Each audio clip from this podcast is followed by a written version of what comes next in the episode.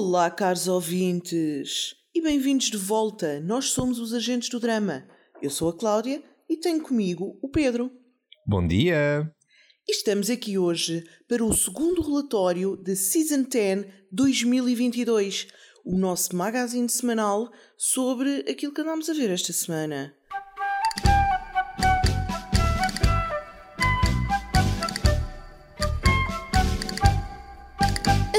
Começarmos, vamos lá aos reminders do costume. Sabem onde é que nós estamos? Agora estamos em casa. Mas também estamos presentes online, no mundo virtual, Uhum. em coisas chamadas redes sociais. Em quais é que nós estamos, Sossô? Ahm, da última vez que vi, estávamos no Facebook, estávamos também no Instagram e, e andamos. Não é exatamente uma rede social. Bem, ultimamente, às vezes nas notícias dizem que é, mas eu não acho que seja. Ah, mas estamos no Discord. Temos um servidor fantástico no Discord, a Sala do Drama, ah, que é um sítio que os ouvintes podem visitar para toda uma conversa fiada que rola 24 horas por dia, para as pessoas falarem sobre. bem, no fundo, sobre o que lhes apetecer e que seja minimamente ah, dentro do tema de televisão e cinema, às vezes outras coisas, mas normalmente cinema e televisão. E ainda ah, é um espaço onde fazemos, onde fazemos eventos ah, aqui e ali. Fazemos eventos? Oh meu Deus! Fazemos, fazemos. Então vou dizer às pessoas quando é que nós fazemos eventos. Está bem, parece-me bem. Então nós fazemos eventos sempre na primeira semana do mês, que é para não, não chatear ninguém. Uhum. Que a pessoa começa o mês, ainda está com disposição para sair de casa, ou não, ou para ficar em casa. Ah, E portanto faze- fazemos eventos no início do mês. E então, na primeira terça-feira, todos os meses, nós fazemos ao vivo, no Zenith Bar Galeria, um quiz. E é sobre o quê? É sobre cinema e televisão, que é aquilo que nós somos bons. Que, que as pessoas só falam sempre da mesma coisa. É tudo sobre cinema e televisão com esta gente, é impressionante. Se tu quiseres muito, para o mês que vem, em março, podemos fazer um sobre política internacional, não sei. Ai não. Vamos Para ficar, ver, acho que vamos ficar no cinema, no cinema e televisão.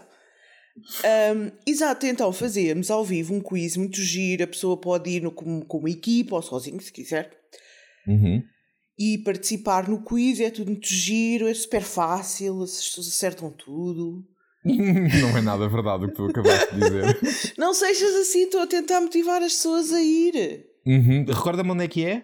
Zenith Bar Galeria. Exatamente. É, é incluído na, numa das atividades de, do Blitz Eventos, que, é, que é quem nos agencia nesta aventura de, de fazer os, de fazer os quizzes fisicamente em sítios reais, não apenas no Discord. E, e pronto, lá está, de novo, primeira terça-feira de todos os meses, Zenith Bar Galeria. Só para explicar que é em Lisboa. Está bem? Em É, apoios. é, é. Que as pessoas ouvem-nos em todas as partes do mundo. É verdade, é verdade. Um grande beijinho para Joanesburgo. Será que, será que também temos seguranças da noite em Joanesburgo? É capaz? é possível. Bem, Ahm, mas não é só a terça-feira. Não, não, não. Nós fazemos mais coisas. Nós fazemos mais coisas, porque depois quando chega a sábado, a pessoa já Uhum. está cansada porque já saiu de casa na terça-feira. E Sim, então ficamos sim. em casa sossegadinhos, ligadinhos no servidor do Discord a Uhum. fazer o guia do drama. Que É o- isso. Onde vamos ver o quê? Os trailers das séries todas que estrearam no mês anterior, que é para, pronto, para termos conteúdo, sabermos o que anda aí. Uhum, uhum.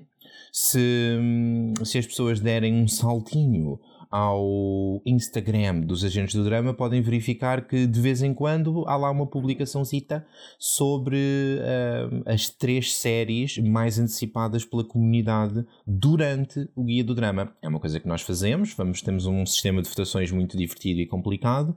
A malta vai votando nas, eh, nos trailers que mais eh, os vão entusiasmando e depois compilamos tudo e publicamos no, no Instagram. Apareçam, é divertido.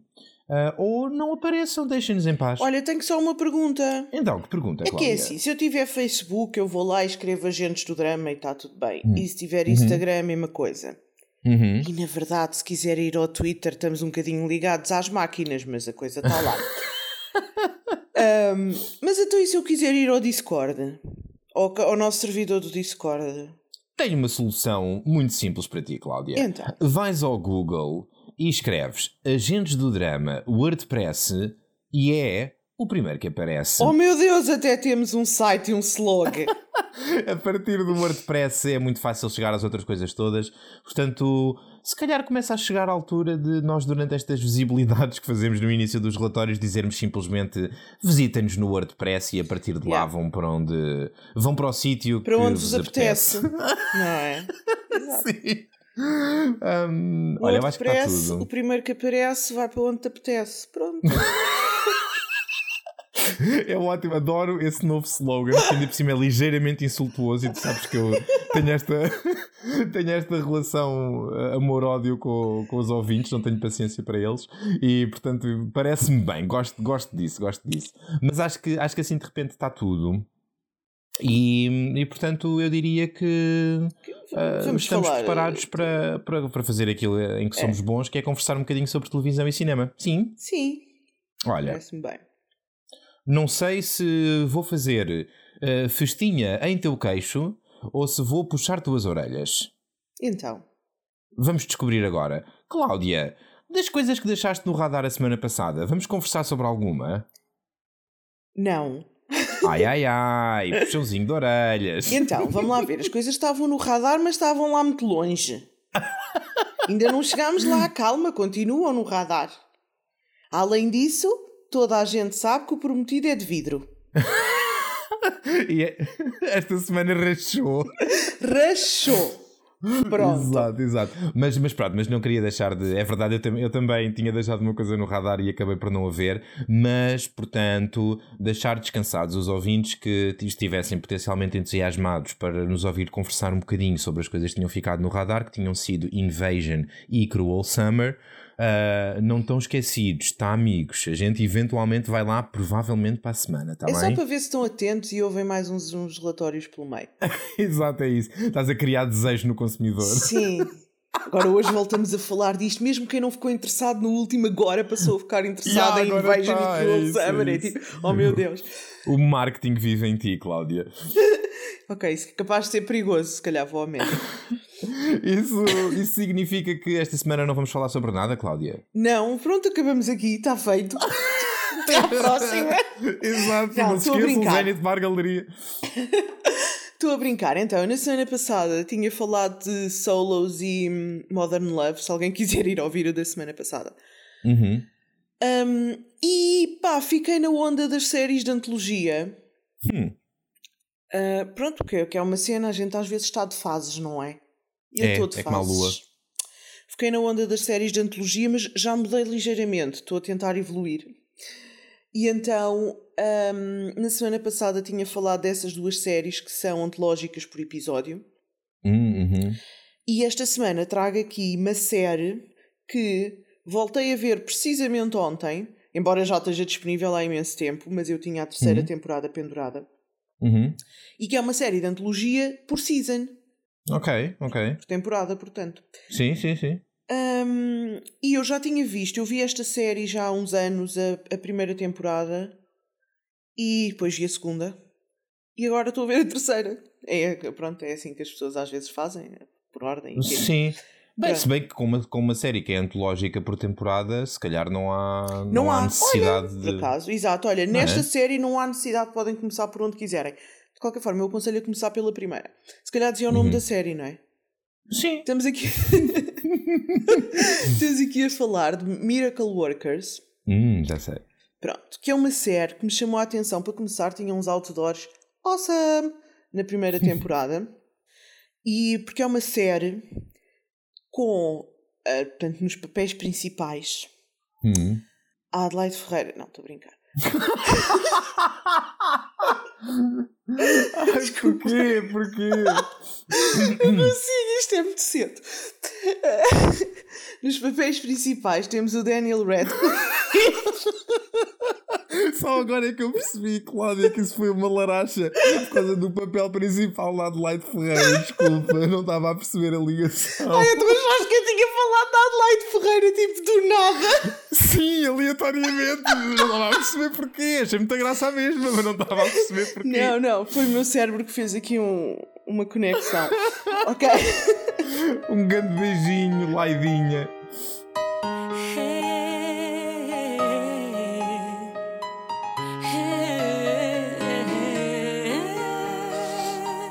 Uh, então, Miracle Workers uh, é protagonizado pelo Daniel Radcliffe, que eu espero que toda a gente conheça, senão, tipo, são vergonhosos, vão-se embora. Vá, diz às pessoas. É o Harry é Potter, é. pá, é o Harry ah, Potter, pronto. é o Harry Potter, está bem? Está bem, eu para mim está tudo bem. Não, é o ator que faz de Harry Potter. Isso, isso. Uh, portanto, o Daniel Radcliffe e o Steve Buscemi, Uhum, uhum, que não vou referir, para toda a gente sabe quem ele é, não é? uhum. Uh, e então, eles os dois são os protagonistas desta série. E esta série funciona assim. Não. Cada temporada tem tipo, eu acho que são para aí 10 episódios, na verdade não tenho a certeza. São curtinhos, tipo, sei lá, 20 minutos. Isto é, é comédia. Uhum. E é, é super gira, é super divertida. A primeira temporada é muito divertida. As histórias são diferentes, temporada para temporada. Isto é produzido por um bacano que é o Simon Rich. E esse bacano escreveu umas short stories, tipo, quando era puto. Um, e então agora, tipo, a primeira temporada é baseada numa das short stories, a segunda temporada é baseada noutra, a terceira eu não encontro referência, portanto suponho que já seja material mais original.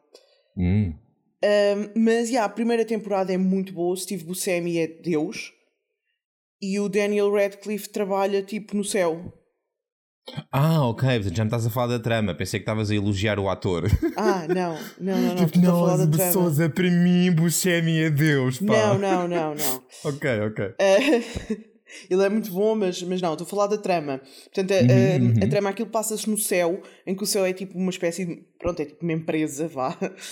Um escritório. Uhum, Sim, sim. E, hum, epá, é super divertido. É, tipo- humor é Podes não te fixe. lembrar, mas eu vi contigo os primeiros episódios da primeira temporada. Lembras-te? Sim. Ok, sim, sim. E gostaste? Gostei.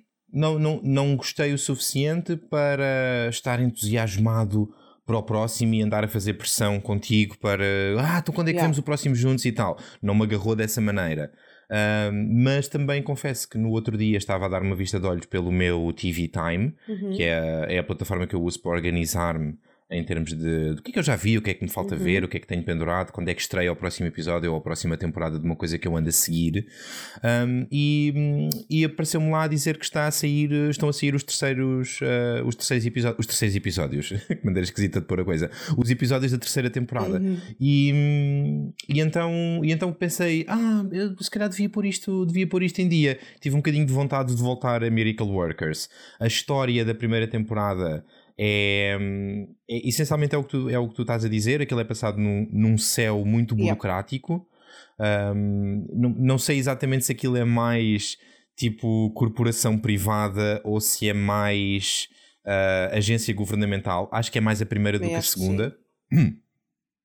Mas, mas tem muito de tem muito de, de, assim de uma crítica ah, ali de, de ladecos à, à- à forma como as organizações funcionam.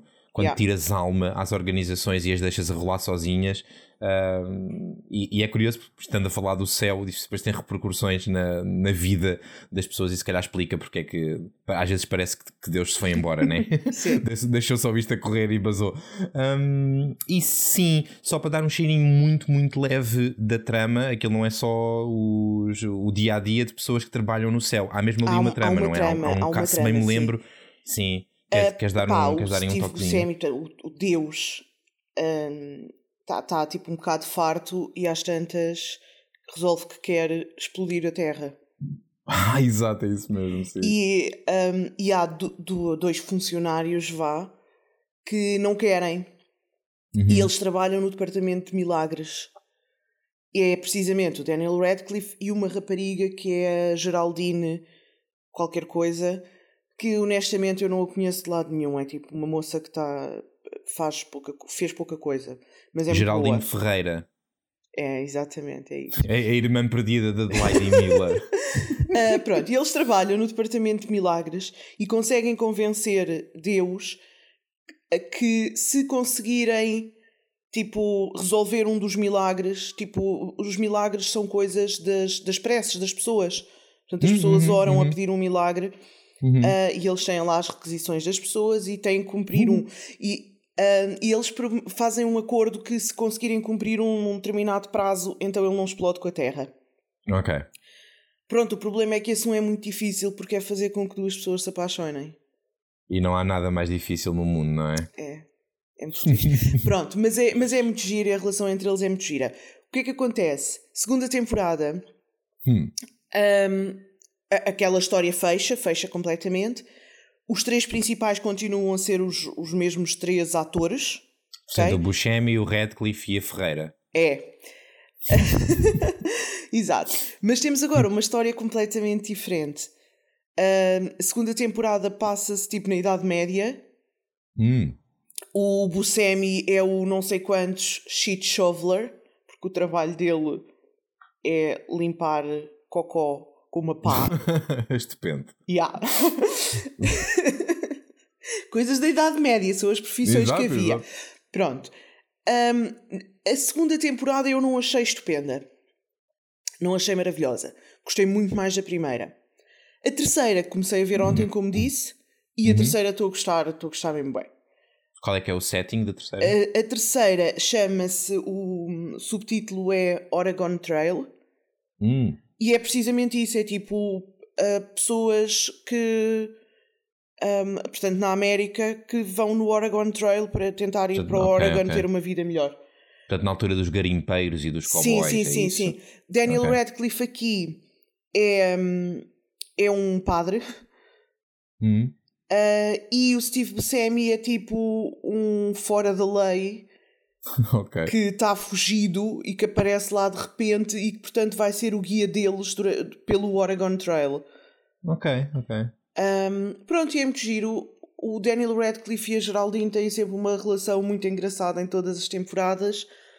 A sensação que dá, sabes? A sensação que me dá a ver esta série, tipo temporada para temporada, os personagens mudam completamente, é tipo outra história, são os mesmos atores e as relações são normalmente um, relativamente semelhantes, sabes? A sensação que me dá é como se estas pessoas fossem quase tipo almas gêmeas a viver vidas diferentes. Ah, ok, sim, sim. Almas gêmeas não tipo. Não necessariamente almas gêmeas de, de romance, tipo. Sim, da mesma família de Sim, almas, vá. exato. Estão a viver vidas diferentes, mas estão sempre agrupados e, portanto, têm relações semelhantes onde quer que estejam. Uhum. É a sensação que me dá. Ok. Achas que tu e eu fomos almas familiares noutra vida? Acho que é possível. Yeah. Acho que Eras, sim. tipo, eras tipo minha irmã ou minha, ou minha afilhada ou É assim. capaz, não sei, depende, depende onde, onde e quando. Onde no espaço-tempo é, que- é que nos encontramos da última vez.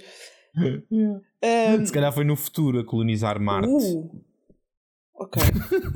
Eu não quero, não sei se quero colonizar coisas. Ah, não tens hipótese. Se noutra vida tivesse sido assim, é assim que vai ser no futuro. Bem, Miracle Workers aconselho, é muito giro, episódios pequeninos, muito divertidos. Se quiserem só desanuviar do telejornal, vão ver uma coisinha divertida, está disponível na HBO. HBO, sim senhora. No HBO uh, normal ou na versão premium do, de HBO Max? O, Mac, o Max ainda não saiu? Então pronto, também no normal. Eu é acho que isso? é. Sim, tá no- sempre teve no normal. O Max Ok, é ok. agora, acho que é agora em, em março. Mas eu acho que não vou. Opá, olha, confesso que tenho estado fora disso, apesar de ter uma subscrição da HBO. Mas eu Uhum. acho que, que não vais ter hipótese. É tipo, depois ou tens Max ou. ou não tens. Hum, ok. Tipo, a HBO vai se transformar sim. em HBO Max. É só isso. Ok, portanto. E vai ficar mais cara. Pois, pois, estou-te a ver. Ahm, pronto, é o que é. Ahm, apesar de tudo, a HBO tem um bom catálogo, portanto. Tem, tem, tem. Se, se calhar catálogo. compensa. Sim, sim, sim. Sim. Ahm, sabes que eu fiquei, eh, como dizer, eh, interessado nessa coisa das antologias Uhum. e fui eu próprio dar uma chance a uma série antológica. Qual no meu série? caso, uma série antológica por episódio. Oh, Paulo coisa... Souza, isso é tão semana que passada. É? um, é uma coisa muito curtinha. Tem apenas 5 episódios e está disponível no catálogo da Disney Plus em Portugal. Uh, Chama-se The Premise. Ok. Não estava nada à espera que tivesse, que tivesse no catálogo da, da Disney Plus, mas está, na, está naquela secção esquisita que eles têm que é o catálogo da Star, sabes? Sei. Uh, onde estão as coisas com conteúdos um bocadinho mais, um bocadinho mais adultos. Uh, e esta é, esta é claramente uma dessas séries. Um, Chama-se The Premise e é. Um, tem uma premissa. Vai, é um, tem uma premissa, sim. Okay. Queres saber qual é? Quero. A premissa está no nome. A premissa desta série é mesmo, é mesmo a de que cada um dos episódios explora o mais possível uma certa premissa sem grande preocupação para encher o episódio com outras coisas que não os da premissa. Ainda para mais porque são episódios, são episódios soltos, ok? okay. Portanto, é. Hum, não, nem sempre há muito espaço para eh, preencher com mais coisas, mas às vezes há outras séries que tentam um bocadinho fazer isso e tentam começar com uma certa premissa e depois desembrulhar a história. Um, uhum. Às vezes com a estrutura, por exemplo, de um filme, ok? Certo. Assim, um, assim recentemente, o, a série de animação What If, da Marvel, Sim. que é a primeira série de animação passada no MCU. Ok um, faz um bocadinho isso. Tem uma. Cada um dos episódios é, pelo menos numa primeira fase da história, uh, parece mesmo que é assim. Cada episódio é uma história solta, passada num universo alternativo, numa realidade paralela à principal do, do MCU. Uhum. Só que alguns dos episódios tentam fazer o reflexo de filmes inteiros. Então começam com uma premissa, lá está, Uh, coisas do género. E se não tivesse sido o Capitão América a levar as injeções do super soldado, tivesse sido a namoradinha dele? Okay. Portanto, tem uma premissa, mas depois tem muito, muito mais do que a exploração só dessa premissa. E, e, tentam ir a todos os pontos de trama de filmes inteiros, estás a ver? No espaço, no espaço de 20 minutos. E isso é bom ou não? Só tipo. Eu, eu não acho que seja bom. Ok. Porque acho, acho que os episódios que fazem isso estão a tentar enfiar o recio na rua da Petesga. Uhum pá, em bom português acho que é isto que acontece. E portanto, uh, nada é realmente explorado. Uh, as ideias estão lá, o esqueleto está lá, mas depois não está mais nada para além do esqueleto. Aqui o que temos nesta The Premise, que, que é uma, assim, uma espécie de navio capitaneado pelo BJ Novak, foi ele que criou esta série, ele, ele participa na, no, no argumento de cada um dos cinco episódios e o que acontece aqui é uma coisa ligeiramente diferente, sabes, Cláudia? É, tu tens, tens a premissa e não tens mais nada para além da premissa. O que acontece é que, portanto, em vez de teres um esqueleto inteiro de uma história muito complicada, tens um único osso do fémur, só que é um osso do fémur tão bonito, tão polido, que, que, que acho, acho que é preferível assim. Tens, tens algo. Quase todos os episódios exploram uma ideia uh, de crítica social, uh, seja o, o, papel perverso da, das redes sociais, da, da idolatra, idolatração, idolatração. Achas que isto está bem? Sim. Então, então vamos continuar. Uh, da idolatração das, das super celebridades, uhum. seja o problema do acesso fácil às armas nos Estados Unidos, um, mas às vezes também coisas que não, não, são só, não são só críticas à sociedade, às vezes eh, são coisas que são muito humanas e transversais a todas as épocas, coisas como a dinâmica entre vingança e perdão na relação entre duas okay. pessoas. É, então isto, isto, é tipo um Black Mirror social em vez de sci-fi. Sim, sim, não é, exatamente, não, não há nada de sci-fi nisto. Uh, há qualquer coisa de há qualquer coisa de Black Mirror na medida em que as histórias são uh, inesperadas e disruptivas, uhum. deixam-te deixam assim com um certo desconforto. Sim, assim exploras, assim tipo, pegas, pegas numa coisa que bem, em Black Mirror é com a tecnologia elevada ao extremo, mas aqui sem uhum, sci-fi uhum. pegas num, numa coisa da sociedade e levas isso ao extremo para percebermos. Uh... Sim, onde é que estão as falhas sim. de certas coisas. Implicações uh, e, e, consequências. Sim, sim, de... sim. Sim, porque às vezes não é só, não é só as falhas, às vezes é o. Uh, o que eu digo é, não, às, às, vezes não é só a natureza do problema, uhum. às vezes é também a natureza da solução. Exato. Uh, e, e, tem, e, tens, e tens os dois tipos de coisas. Tens histórias, tens neste, nestes cinco episódios, tens, tens alguns momentos em que aquilo que é explorado é só mesmo um problema e não há, não há necessariamente uma solução apresentada. É só mesmo tipo, olha, olha a merda que isto é, sabes? Yeah. É, um bocado, é um bocado só isto. Outros não, outros atrevem-se a, a, dar, a dar um cheirinho de o que é que pode ser uma solução para, para determinados problemas. Em termos, de, em termos de elenco, o elenco é diferente em todos os episódios. Uh, portanto, se gostarem muito de um ator num deles. Uh, vão ficar por aí, não, não estejam à espera que ele volte, a, que ele volte a aparecer. Sim. é, isto conta com o, o, o, meu preferido de todos os cinco episódios é o, é o episódio do John Bernthal, que é para quem gosta das coisas da Marvel, é o Punisher da Marvel ou o grande amigo do principal do Walking Dead. Uh, Isso é qual referências episódio? para quem. Isto é, se não me engano, o segundo. Uh, e é, é, pessoalmente dos cinco foi o que foi o que eu gostei mais acho que é o que tá, é, acho que é o mais impactante. Uh, e é o talvez o menos cómico. Isto não é exatamente uma comédia mas uh, mas tirando este segundo episódio hum, vais rir de vez em quando ok, okay? O, para quem gosta de musicais e que o Ben Platt acho que é logo é logo o protagonista do primeiro eu não gosto particularmente do Ben Platt, mas, mas sei, sei que a maior parte das pessoas gosta dele, nunca vou conseguir compreender porquê, mas pronto, whatever. Um, e depois temos para, para os, os grandes fãs de Lost, contamos com Daniel Day Kim, o nosso Gene. Tinha tantas saudades de ver o Gene a fazer coisas boas. Um, no último episódio, no quinto episódio, que é talvez o meu segundo preferido. Se eu tivesse que organizar os episódios por preferência, diria que o melhor é o segundo, depois o quinto e depois mais ou menos todos no mesmo nível os restantes. Um, e yeah, posso, posso dar um cheirinho da, da trama dos uh, dos meus dois preferidos, Cláudia? Achas que ficas, não, não ficas aborrecida? Não fico aborrecida, até porque estou a ficar interessada pela série. Ok. Portanto, quero ver se... No o, o, último episódio, portanto, o meu uhum. segundo preferido é um episódio okay. chamado Butt Plug. Ok. okay. Pronto, os, os, ouvintes mais púdicos todos a fazerem Ah, butt plug. Eu só estava um, a pensar se. Hum... Como é que há uma tradução disto? Não, ah, não okay. tava, na verdade estava a pensar se a Disney Plus tem, tem aquelas cenas de perfil para crianças. Uh, acho que tem, mas como isto está no catálogo da Star, eu acho que aquilo que tu tens que fazer é quando, quando começas uma subscrição com o catálogo da Star incluído, uh, tens, que, tens que tomar uma opção e tens que escolher se restringes o acesso ah, okay. de alguma das contas associadas à tua conta mãe do Disney Plus, okay, okay. Uh, se lhes restringes o acesso à parte da Star ou não.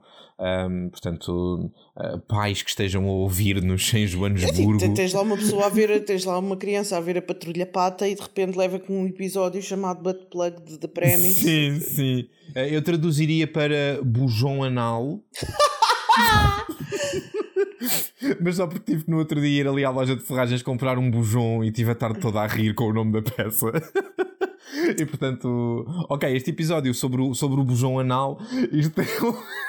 Ai meu Deus. Desculpa, Cláudia, nunca pensei na vida usar a expressão bujão anal no nosso podcast.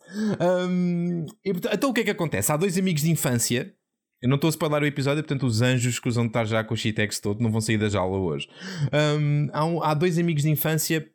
Bem, eu não sei se eles são exatamente amigos porque um deles é bully para o outro. Ok.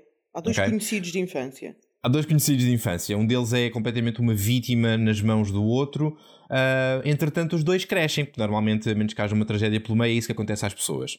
E uh, quando crescem, as dinâmicas invertem-se. Uh. E portanto, ok, e portanto, aquele que era bullyado é agora o grande CEO de uma das maiores empresas do mundo. O bully é um. é um gajo normal, pronto. Ok. ok. É um gajo normal que está com. Epá, enterrou bué dinheiro numa ideia palerma de bitcoins e não sei o quê. Aquilo está-lhe a correr tudo bué da mal e a mulher incentiva-o uh, a ele entrar em contacto com o seu uh, conhecido de infância uh, e numa de, de, lhe pedir ajuda. Okay. Porque talvez se o, se o tal grande CEO da grande empresa embarcar na ideia maluca da Bitcoin, talvez isso o legitime e o negócio dele, a startupzinha, possa avançar. E então a premissa disto, a premissa deste, deste episódio é a de que quando o gajo normal tem um jantar com o seu uh, com a sua antiga vítima de bullying de infância, a vítima diz-lhe: Ok, então vamos fazer o seguinte: daqui a um ano tu uh, fazes-me uma apresentação na minha empresa. Eu convido toda a malta do Board of Directors para assistir a essa reunião e tu apresentas-me a reunião, apresentas-me nessa reunião a ideia de a melhor butt plug do mundo. What? Ok? Eu não vou entrar na tua, no teu negócio da Bitcoin, mas se me fizeres a apresentação e me conseguires convencer uh, a investir na melhor butt plug do mundo, uh, eu embarco, uh, eu embarco nisso e, e ficamos sócios nesse, nesse negócio. E a premissa disto é: isto é uma situação de vingança ou isto é uma situação de perdão? E é essa dinâmica que é explorada neste, neste episódio, ok? okay. Depende não vou quanto, spoiler. Depende quanto o CEO gosta de butt plugs. Pronto, não, não vou spoiler o que, é que, o que é que está a acontecer, o que é que acontece no resto deste episódio, mas está incrivelmente bem escrito. A vantagem deste tipo de, deste tipo de séries é que um, estas premissas são interessantes para serem exploradas num episódio de meia hora. Uhum. Uh, se calhar não se aguentariam o suficiente para fazer delas um filme ou uma temporada inteira de, de uma série de televisão, estás a ver? Sim, sim. Um, e então eu acho que eu acho que o BJ Novak escolheu muito bem as histórias que, que quis trazer para esta série porque elas têm exatamente o tempo ideal. Okay. Um, o elenco é particularmente bem escolhido, escolheu as pessoas certas para fazerem cada um destes papéis e, e por isso acho, acho que este produto, está, este produto está realmente muito, muito bem feito. O episódio do que eu gostei mais é o episódio sobre o problema das, das armas nos Estados Unidos Uhum. E o que acontece é há um indivíduo um, cuja filha morreu durante um atentado a uma escola e que vai trabalhar para a Associação de Defesa do Direito ao Porte de Armas. Uh, ok. Ok? Uhum. Portanto, estás a ver a, a, a aparente contradição na, no, meio, no meio disto. Um, e, e pronto, e é, e é um episódio sobre. É, esta é a premissa. Okay. E depois vai, vai explorar, o episódio explora as questões de, uh, de saúde mental, de qual é que é a forma certa de chegar ao público e de transmitir uma mensagem. Uh, é um episódio fortíssimo, não é nada tão leve como a maior parte dos outros. Uh, e aconselho, aconselho vivamente, epá, mesmo que não a série toda, pelo menos estes dois episódios. Se calhar o que eu sugeriria era vejam, vejam o Butt Plug primeiro, uhum. deem uma chance a todos os outros episódios e deixem o segundo das armas para o fim. Ok. um, Pronto, okay. Ou então armada... vejam pelo. E agora está armada em esperta a trocar a ordem que, que, exato, que exato. a produção calhar... achou que era a melhor ordem, mas pronto. Pronto, estou contigo, estou contigo. Peço desculpa pelo que acabei de fazer. Vejam isto pela ordem que a produção vamos, achou vamos que era. Vamos anular que era todo um departamento de marketing e de produção de conteúdo porque, porque o Souza esquece, não é a ordem certa. não, a razão pela qual estava a fazer isto era, era numa de se alguém quiser dar uma chance a esta minha sugestão, mas não tiver uh, com vontade de ver já as 5, quiser ir só àquele que, àquele que, que, melhor recomendei, então pronto, se calhar aí podia tentar uma ordem diferente. Mas estou contigo, Cláudio, é isso, pá, vejam isto pela ordem Não pela sejam ordem preguiçosos, é. pá, os episódios têm meia hora, 5 episódios é 2 horas e meia, isso é um serão. É... Pois, mas é, é um o filme. É com não ben, sejam o, primeiro é com, o primeiro é logo com o Ben Platt, Cláudia. E eu, eu não gosto nada do Ben Platt e tenho medo mas para quem não tu... possa não gostar dele pode, possa ficar desencantado por, por é o assim, primeiro ser com ele. Isso pá. é o bom e o mau das séries de antologia. Que se tu gostas muito de um ator, tipo, já viste uhum. o episódio, acabou, olha, os próximos já não são com ele. Em compensação, uhum. se não gostas, pronto, acabou, acabou. O próximo há de ser com alguém melhor. Ah, pois, pois é um bocado isso, sim. Uh, não, não é mentira. Uh, uma última vez, The Premise está no catálogo da Disney Plus uh, aconselho veementemente. Olha, é uma belíssima série. Gostei. Vou mandar para a minha estratosfera e meter no radar. Boa, boa. Mas acho assim, bem, acho que vais pronto, gostar. Não sei, um dia. Uhum. Quando me apetecer. Mas olha, vou voltar a trazer-nos para o presente, se não te importas. Não me importa nada. Vem embrulhado. Não, o presente uh, da timeline. Ai, Ah, tá bem. não é uma prenda. Já não é Tá Natal. bem. Anda, avança. Abre, abre Então. o presente. Uh, vamos voltar para o presente. Vamos ser, ser bué fevereiro. E, e vou voltar a falar vou, de outra série de antologia, mas de temporada outra vez. Andas crazy com antologias, Cláudia. Epá, ando, ando sem tempo e paciência para grandes commitments, sabes? Sim, sim, percebo-te. Estou assim, mas, mas estou a evoluir. Que eu, as da semana passada, era tipo a nightstands, né? A gente viu um episódio e está feito. Agora estou só tipo assim, em relações mais, relações mais chill. verão. A gente vê assim uma, uma temporadazinha. Pronto, e mas para a semana viu outra. Tranquilo. Está bem, está a giro, está a giro. Pronto. hum, e é, é uma série que, que, na verdade, eu incluí aqui na conversa de hoje, precisamente porque estou a falar de séries de antologia e porque me lembrei, Uhum, uhum. baseada em Miracle Workers, porque não vi. Não tive a ver agora recentemente, a segunda temporada já saiu há uns meses e eu já vi há uns meses. Mas vi que foi renovada, portanto vai haver uma terceira, estou super ansiosa. Esta série é muito boa. Chama-se Uhum. Why Women Kill. Ah, sei bem, sim. Pois sabes, porque aqui a gente aqui há uns anos, Why Women Kill teve.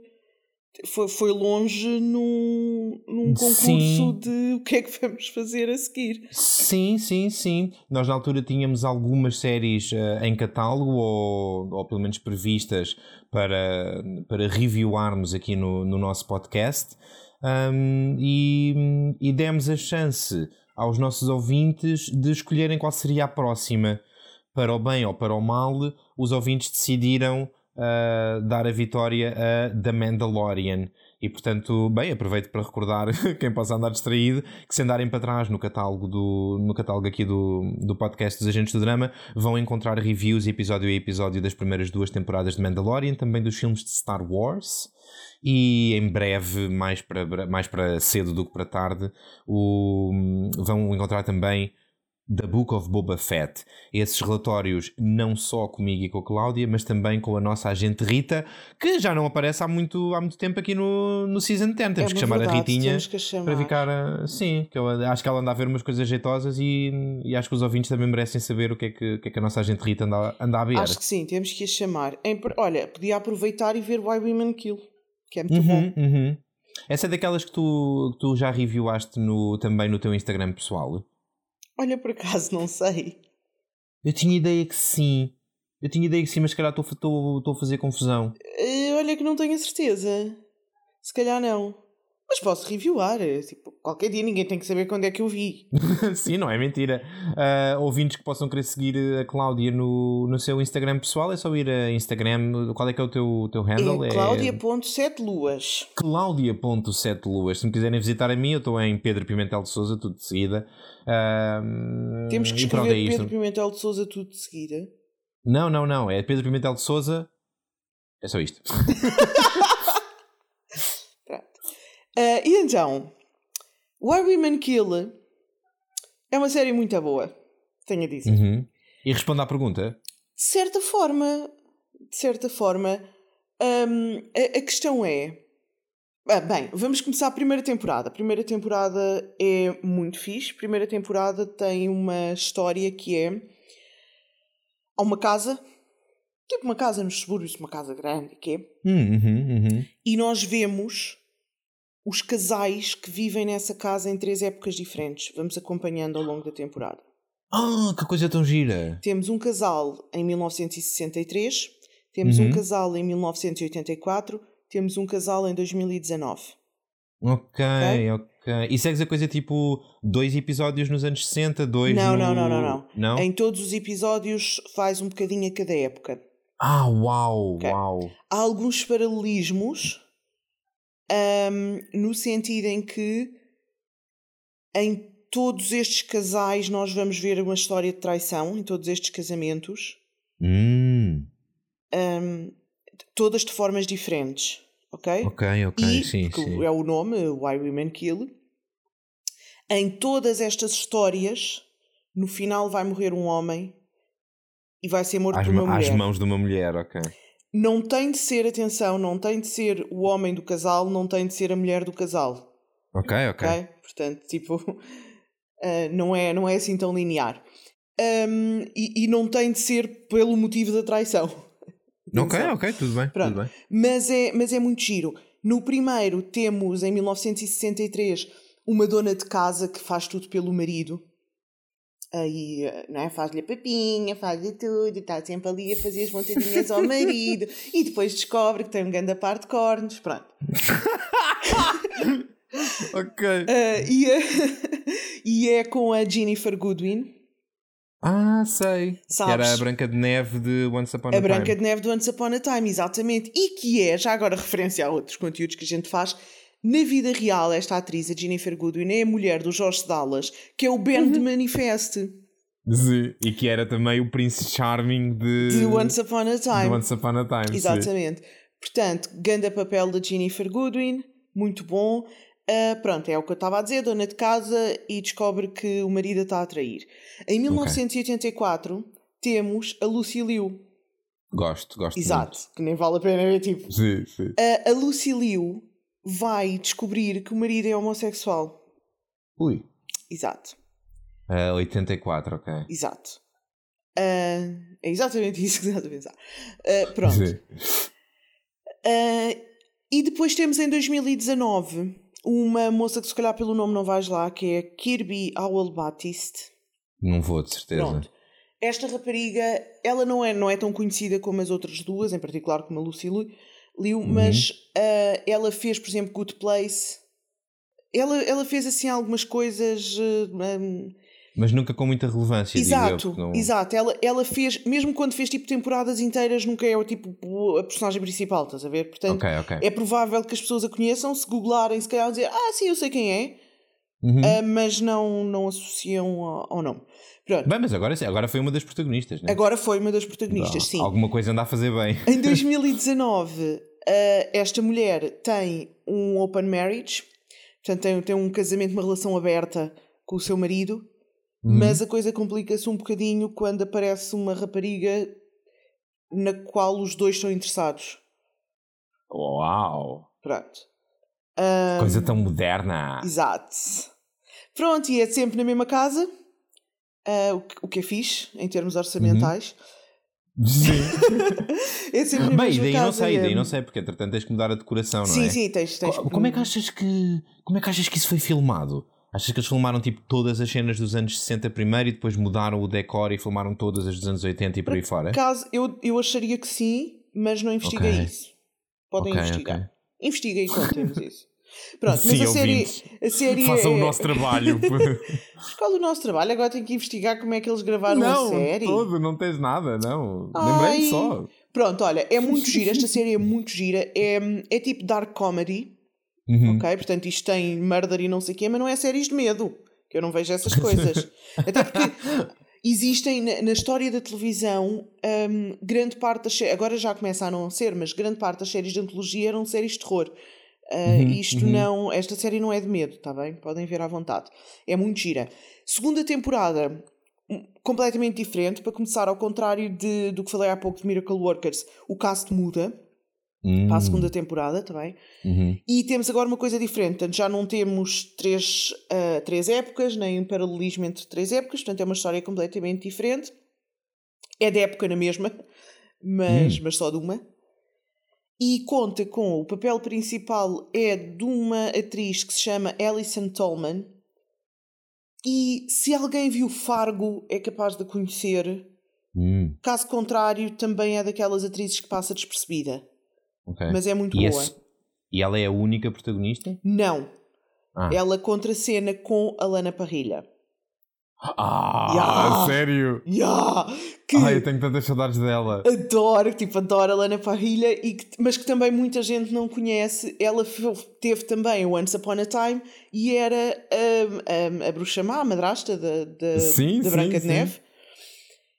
Uh, e ela é ótima, tipo, foi nomeada para montes de, de prémios em Once Upon uhum, a Time, uhum. ela é absolutamente brutal. E, e há contra cena então com a Alison Tolman, fazem as duas, têm as duas um papel ótimo. A história tem o. Pronto, aqui tens os episódios todos só para uma história, não estás a ver três, e portanto a história é um Uhum, bocadinho mais uhum. prolongada. A história é fantástica. Eh, Os autores são Ok. fantásticos. Epá, esta série está muito bem escrita. E hum, aqui, eh, eh, portanto, aqui tens mais, há mais um mistério, ok? Enquanto na primeira Uhum. temporada não há tanto mistério, tu só sabes, porque, porque sabes a premissa da série, porque se chama Why Women Kill, e tens Sim, noção sim. que eventualmente vai acontecer.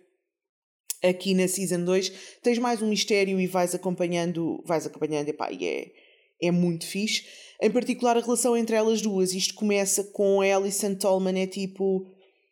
Ela é tipo assim, desde, desde o secundário, é tipo assim, a rapariga boazinha, gordinha, que nunca foi popular. Uhum, uhum. Ok.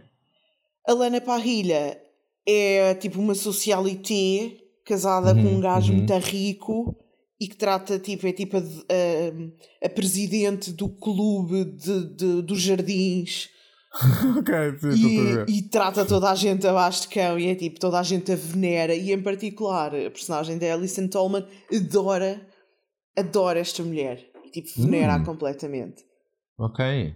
Um, e, e, tipo o sonho dela é, é entrar para o clube dos jardins pronto ok. Uh, e pronto, e depois a história à volta destas duas mulheres, e depois, obviamente, tipo, pronto, há, há homens e elas são casadas, e, e há mulheres a matar homens, e é Ok. com razões para o fazer. Se, é, E- se é que existe, se é, se é que existe tal coisa, mas ok. Às vezes Ahm, existe, não Pois, sejas pois. assim. Está bem, tudo bem. Tens que ver, tens que ver. Isso- Temos aqui, É isso, é isso. entre a primeira temporada e a segunda, tens pelo menos quatro histórias uh, disso. Deixa-me deixa colocar-te uma questão, Cláudia. Dirias que, ou, ou, ou sequer se sentiste que a série perde por eh, da primeira para a segunda temporada mudar de formato? Deixa-me completar a pergunta. Parece-me que na, na, primeira, na primeira temporada aquilo que apresenta é uma coisa tão, tão fora do comum Uhum. a ideia de três timelines passadas na mesma casa, três histórias diferentes que, vais acompanhando ah, e ainda assim ah, que partilham um fio condutor entre si. Um, e isso é tão, é tão giro, é tão interessante, é tão diferente. Um, sentes que, que se perde qualquer coisa quando de repente, quando chegas à segunda temporada, tens uma história, bem, uma história clássica, normal, tens um único elenco, uma única história que vais seguindo ao longo da temporada. Ok. Ficaste com pena, pelo menos. Resposta curta, sim. Fiquei com pena. Senti ah, nos primeiros episódios da segunda temporada. Eu não tinha lido muito sobre a segunda temporada e, portanto, não sabia Uhum. o que é que estava à espera. E, portanto, estava de alguma forma à espera do mesmo formato da primeira. Tive Uhum. pena de não acontecer, mas também só tens pena tipo nos primeiros dois episódios.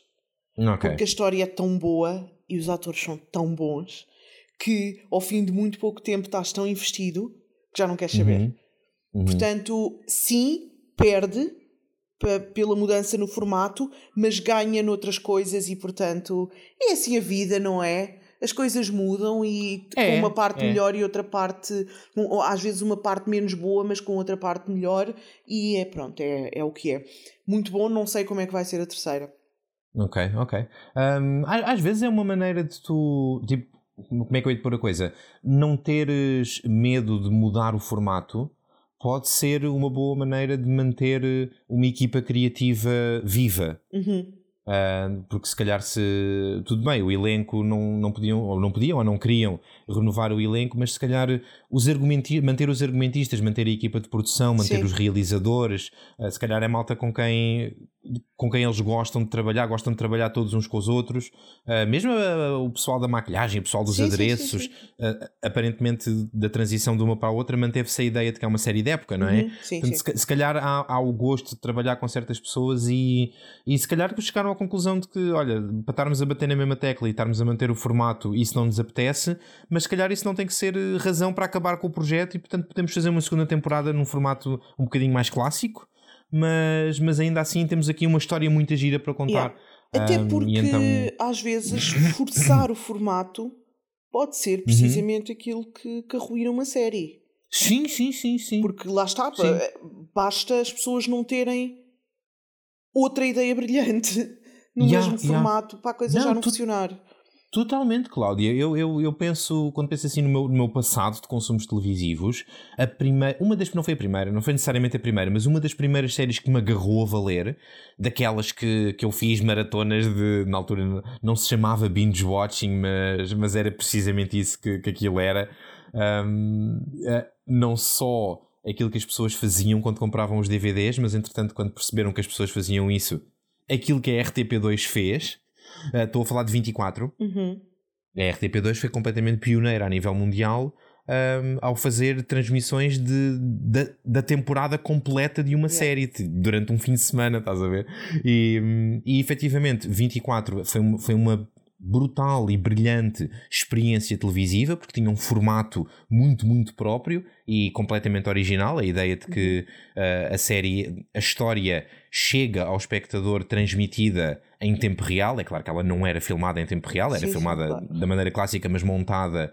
Uh, bem, não era exatamente da maneira clássica, muitas das cenas, sem entrar em grandes detalhes da produção de 24, mas muitas das cenas eram mesmo filmadas com 5, 6 câmaras diferentes, com ângulos diferentes, para poder-se explorar a natureza do tempo real e poderes ter o ecrã dividido e veres, veres a mesma coisa acontecer de, de, ângulos, de ângulos diferentes, mas, mas sim, depois de tudo montadinho, a coisa chegava ao espectador muito frequentemente até com um cronómetro, com um relógio no, no ecrã, não um cronómetro, um relógio no ecrã a dizer em que momento do dia é que estás, e a ideia era essa, temporadas de 24 episódios, em que segues a história dos, dos personagens durante, uh, durante aquele dia. A primeira temporada, a segunda temporada, a terceira também, a segunda é talvez a melhor das três. Um, super frescas, super originais, com histórias muito boas. Uhum. E entretanto, porque aquilo estava a funcionar, um, o formato não foi abandonado, mas a verdade é que algumas das últimas temporadas já é só chover no molhado, sabes? Uh, e, e, se calhar, lá está, era o que tu dizias, se calhar às vezes o mais inteligente é, um, é, pronto, é desistir da coisa. Isto funcionou bem, este formato foi muito giro. Uh, vamos fazer uma coisa agora completamente diferente. Lá está, até porque um... não tens que manter tudo, e agora buscando o que falaste antes, aqui estamos uhum. a manter a premissa. Que é a, a ideia de que mulheres matam, portanto, é, é, é, é isso que queres dizer quando dizes a premissa? Sim, sim, sim, sim. Ok, ok. Não é, não é tão simples quanto isso, mas sim. Uhum. Um, pá, mas olha, é uma série muito boa. Aconselho mesmo vivamente. As pessoas, em, as pessoas aqui em Portugal, como é que podem ver Why Women Na Kill? HBO. Hoje, hoje é dia da HBO. A sério? Sim. Tudo o que tu sugeriste hoje é, é sim, HBO? É, sim, Why Women Kill é HBO também. Portanto, tem lá as bom, duas temporadas. Bom e são muito boas. Para a série, olha, vejam. E mais do que isso, vou aqui deixar um apelo aos ouvintes. Vejam e venham-me dizer a vossa opinião. Porque eu não conheço ninguém que tenha visto esta série. Ah, yeah, yeah. Isso às vezes é tão triste. Yeah, é isso. E tipo, opá, há outras que passam mais ao lado. Tipo, Miracle Workers é muito bom. E tipo, se quiserem ver e vir comentar, tipo, força. Mas é uhum. é tipo, pá, é uma comédia. Ou acham graça àquele tipo de humor ou não acham. É uma coisa levezinha e não sei o quê. Tipo, não. Pronto. Agora, Why Women Kill, eu acho realmente que é muito bom.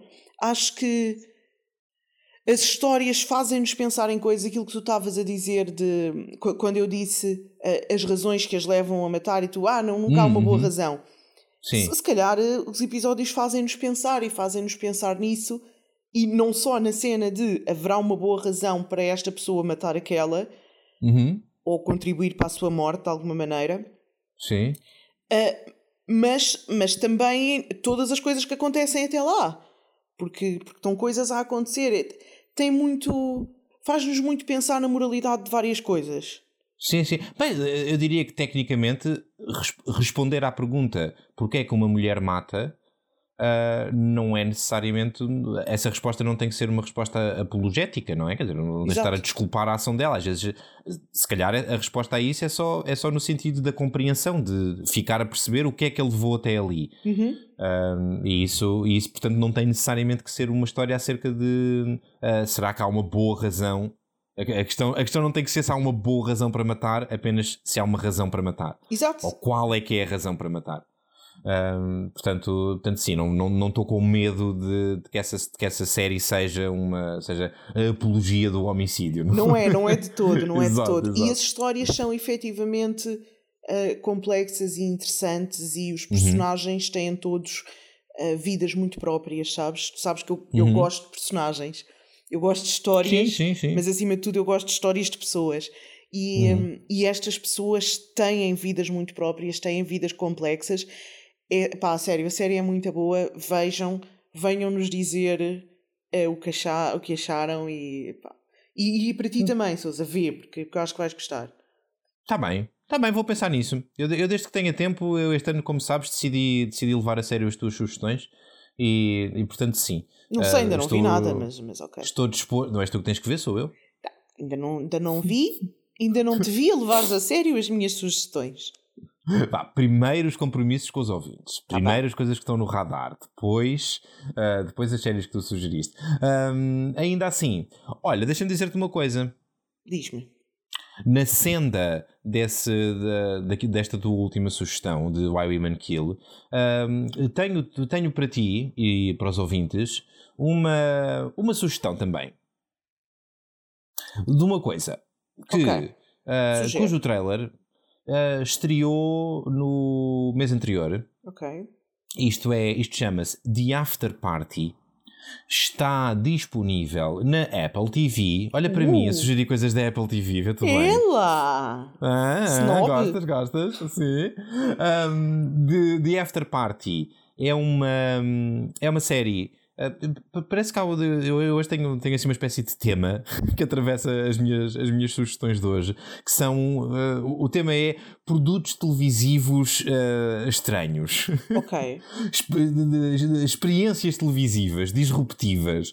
The After, Party, The After Party é uma coisa é uma coisa um bocadinho estranha, mas que pela, natureza daquilo que pelo menos é transmitido no, no trailer me entusiasmou bastante. Então, como é que funciona? Qual é que é a mecânica desta coisa chamada The After Party que está na Apple TV? Há um. Aparentemente é uma coisa muito simples, sabes, Cláudia? É uma coisa clássica. Há um murder Então. mystery, um, um whodunit à moda antiga. Ahm, portanto, há um homicídio, uma super estrela pop ah, é, Ok. aparentemente foi morta, pelo menos aparece morta, na sua grande mansão luxuosa em Miami ou, ou, em Los Angeles, não sei onde é que é, mas pronto, faz calor. E, e- e o, o indivíduo aparece morto. Ok? O indivíduo que é feito, se não me engano, pelo irmão do, do James Franco, o não sei quantos Franco, Dave, Dave Franco, não sei, não sei o nome dele. Ah, mas ok, há um- uma super estrela que aparece morta, um Justin Bieber lá do sítio que aparece morto. E isto acontece na noite da reunião do liceu, que é aquela coisa que os americanos fazem muito, ok? Ah, portanto, houve a reunião do liceu e há uma after party na mansão do, da super estrela. E é durante essa after party que o gajo aparece morto. Quem é que são os suspeitos? Ah, a dúzia de coleguinhas, antigos coleguinhas do liceu que foram convidados para essa after party. E até aqui, isto não é propriamente diferente, tirando o facto de que se passa na modernidade, Uhum. não é propriamente diferente de qualquer um daqueles crimes clássicos, eh, os chamados crimes em sala fechada, da, de uma Agatha Christie, por exemplo. Ok? Portanto, at- até aqui, nada, nada de novo nem de especial. Onde é que esta série, ah, onde é que esta série fica diferente e interessante? Quando é chamada uma detetive que tem um método de, hum, ah, de resolução dos crimes muito invulgar, ok? Portanto, digamos que o Sherlock Holmes tinha a cena da dedução lógica, não era? Era isso que o, Uhum. era isso que o distinguia. O, o Poirot tinha a cena do, do detalhe, do valor do detalhe. Sim. O, esta detetive tem, uma, tem um método, o método dela é o da narrativa cinematográfica. então, o que, é- então, não, mas a sério, é mesmo, é mesmo.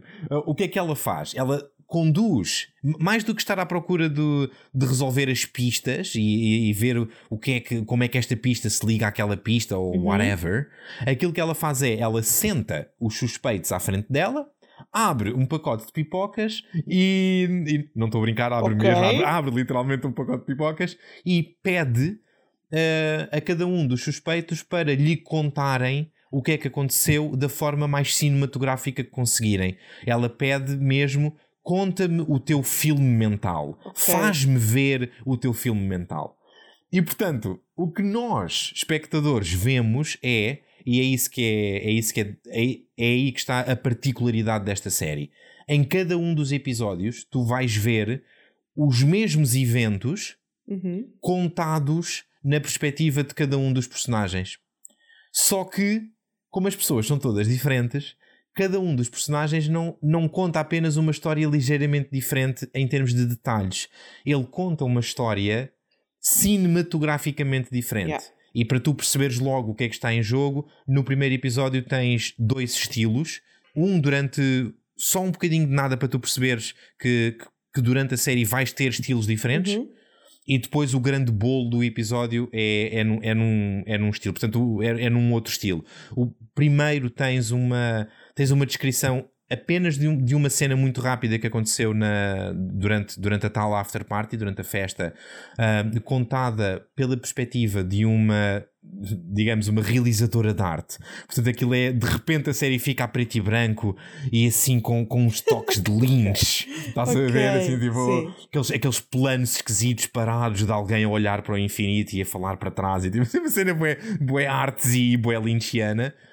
Com, com lives de surrealidade Um, e depois tens e depois tens ah, o grande bolo do episódio é contado na perspectiva de um indivíduo que, que pinta a coisa de rom-com. Portanto, tens, tens uma comédia romântica Ok. e passas de, passas de arte lynchiana para comédia romântica em, em dois minutos. Um, não, sei, não sei exatamente como é que vão ser os outros, mas pelo trailer diria que vamos ter eh, filme de ação, vamos ter heist movie, um, vamos ter terror, vamos ter estilos diferentes, géneros diferentes e eventualmente vamos ter a capacidade de chegar ao fim e perceber, espero, antes da revelação quem é que foi o assassino. É esse, é esse o objetivo da série, é saber quem é que foi o assassino, é um whodunit, não podemos estar à espera de outra coisa. Eu ainda só vi o primeiro episódio, ah, mas, mas estou muito entusiasmado, gostei. O elenco não é brilhante, sabes? Não é assim. Ok. Não fiquei embasbacado com a, com a prestação de ninguém. Isto é com o. Assim, das, das pessoas mais. com maior visibilidade é talvez o, o Ben Schwartz, um, que é assim um, um comediante da- desta nova geração e, e que aparece em montes de coisas. Apareceu em Parks and Rec, por, por exemplo. Um, ma- mas, mas sim, o elenco, não é, o elenco não é formidável, não é um céu estrelado, mas, mas ainda assim, pronto, são, são competentes, cumprem o seu. cumprem aquilo para que foram contratados. A, a, a graça disto não está nas prestações, estás a ver? Sim, sim, sim. sim. A, a graça disto está, na, está na, na mecânica muito própria e no, na, naquilo que faz disto uma experiência televisiva fora do habitual. Um, e, Yeah. foi por isso, e foi por isso, aliás, que me entusiasmou, porque se, se- com este elenco e com esta. Com, só com a ideia de que é um whodunit, uh, eu não teria ido lá. Pois, Ah, exato. porque Sim, não- sim. Mas eu lembro-me, pronto, nós vimos este trailer no Guia do Drama Uhum. e, hum, e também fiquei, fiquei bastante interessada e pronto, e agora vem recomendada, portanto quero que muito ver. Sim, sim. muito ver. Não, repara, não veio muito recomendada porque eu ainda não vi mais do que o primeiro episódio. Ainda assim, mas Portanto- viste o primeiro e vais continuar a ver, já- Certíssimo, só não tenho a certeza. O que eu quero dizer com isto é: eu não tenho a certeza que só o facto de ser disruptivo e único Uhum. uh, seja o suficiente para. Neste momento, ainda não sei se isso é o suficiente para recomendar a série quando chegar Ok. ao fim. Mas vamos descobrir. Porque lá está, porque o, porque o elenco não é, porque o elenco não é formidável, pelo menos neste primeiro episódio. Uh, se tivesse sido, então eu tipo nem precisava de ver o resto para recomendar a valer, Yeah. estás a ver? Para já estou só, só a querer, para quem possa não saber que isto existe, estou só a querer dar um cheirinho de olha, uh, isto está out there. Portanto, se gostam de pelo menos de coisas invulgares ou se estão fartos de ver sempre o mesmo estilo de televisão, uh, isto pode ser entusiasmante. Gosto disso. Outra referência, outra referência extra é o facto disto ser eh, the brainchild de um tipo chamado Christopher Miller, que tem um background imenso em, em animação, por exemplo, ah, e animação, mais do que isso, animação ela própria particularmente disruptiva. Ah, da Son of Zorn é uma cena que está no Netflix. Uhum. Eu, eu não gostei particularmente.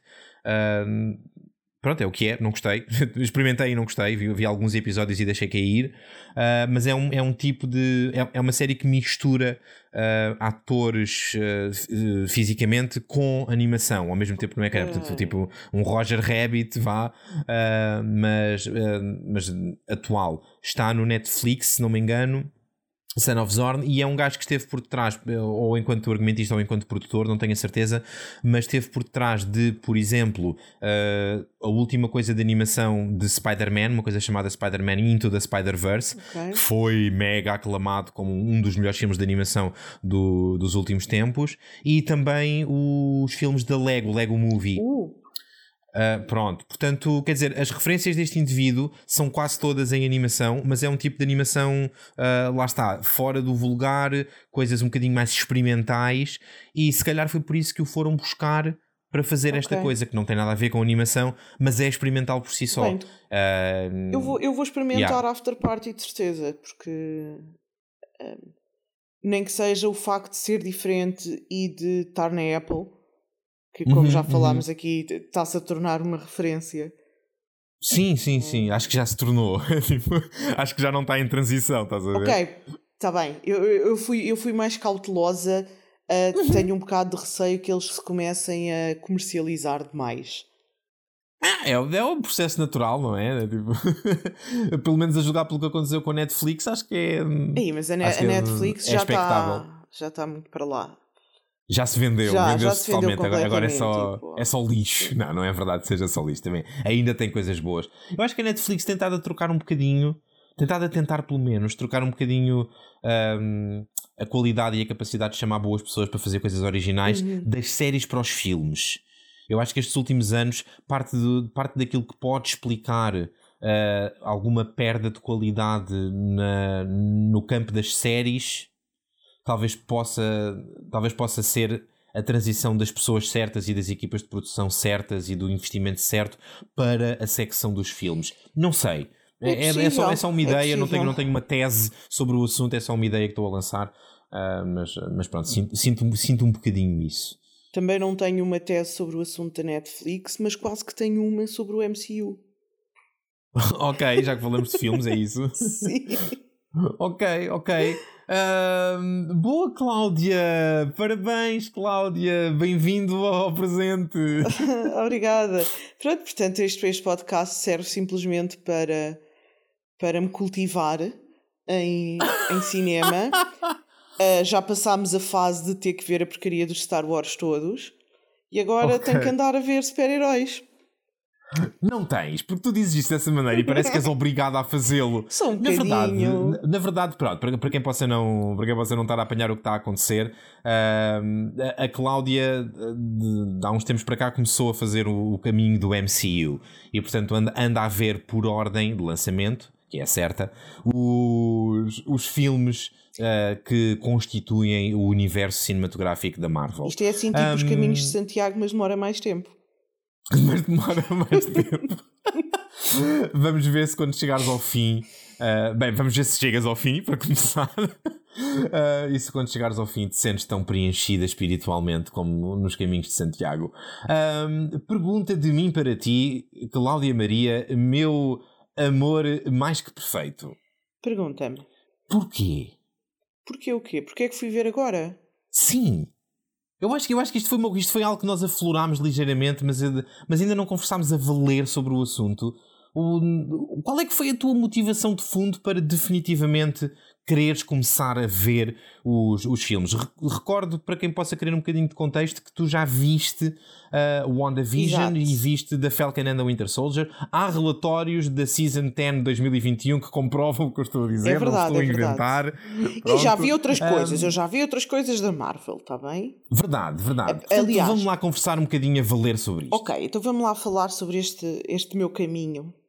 Uhum eu. Vamos falar primeiro das razões do porquê não vi até, até aqui. Ok. E eu não gosto de super-heróis. Ok. Pronto. Eu não gosto, odeio o conceito de super-heróis. Uhum. O, o, conceito em si de, de, de super-heroísmo, não gosto desse conceito. Hum.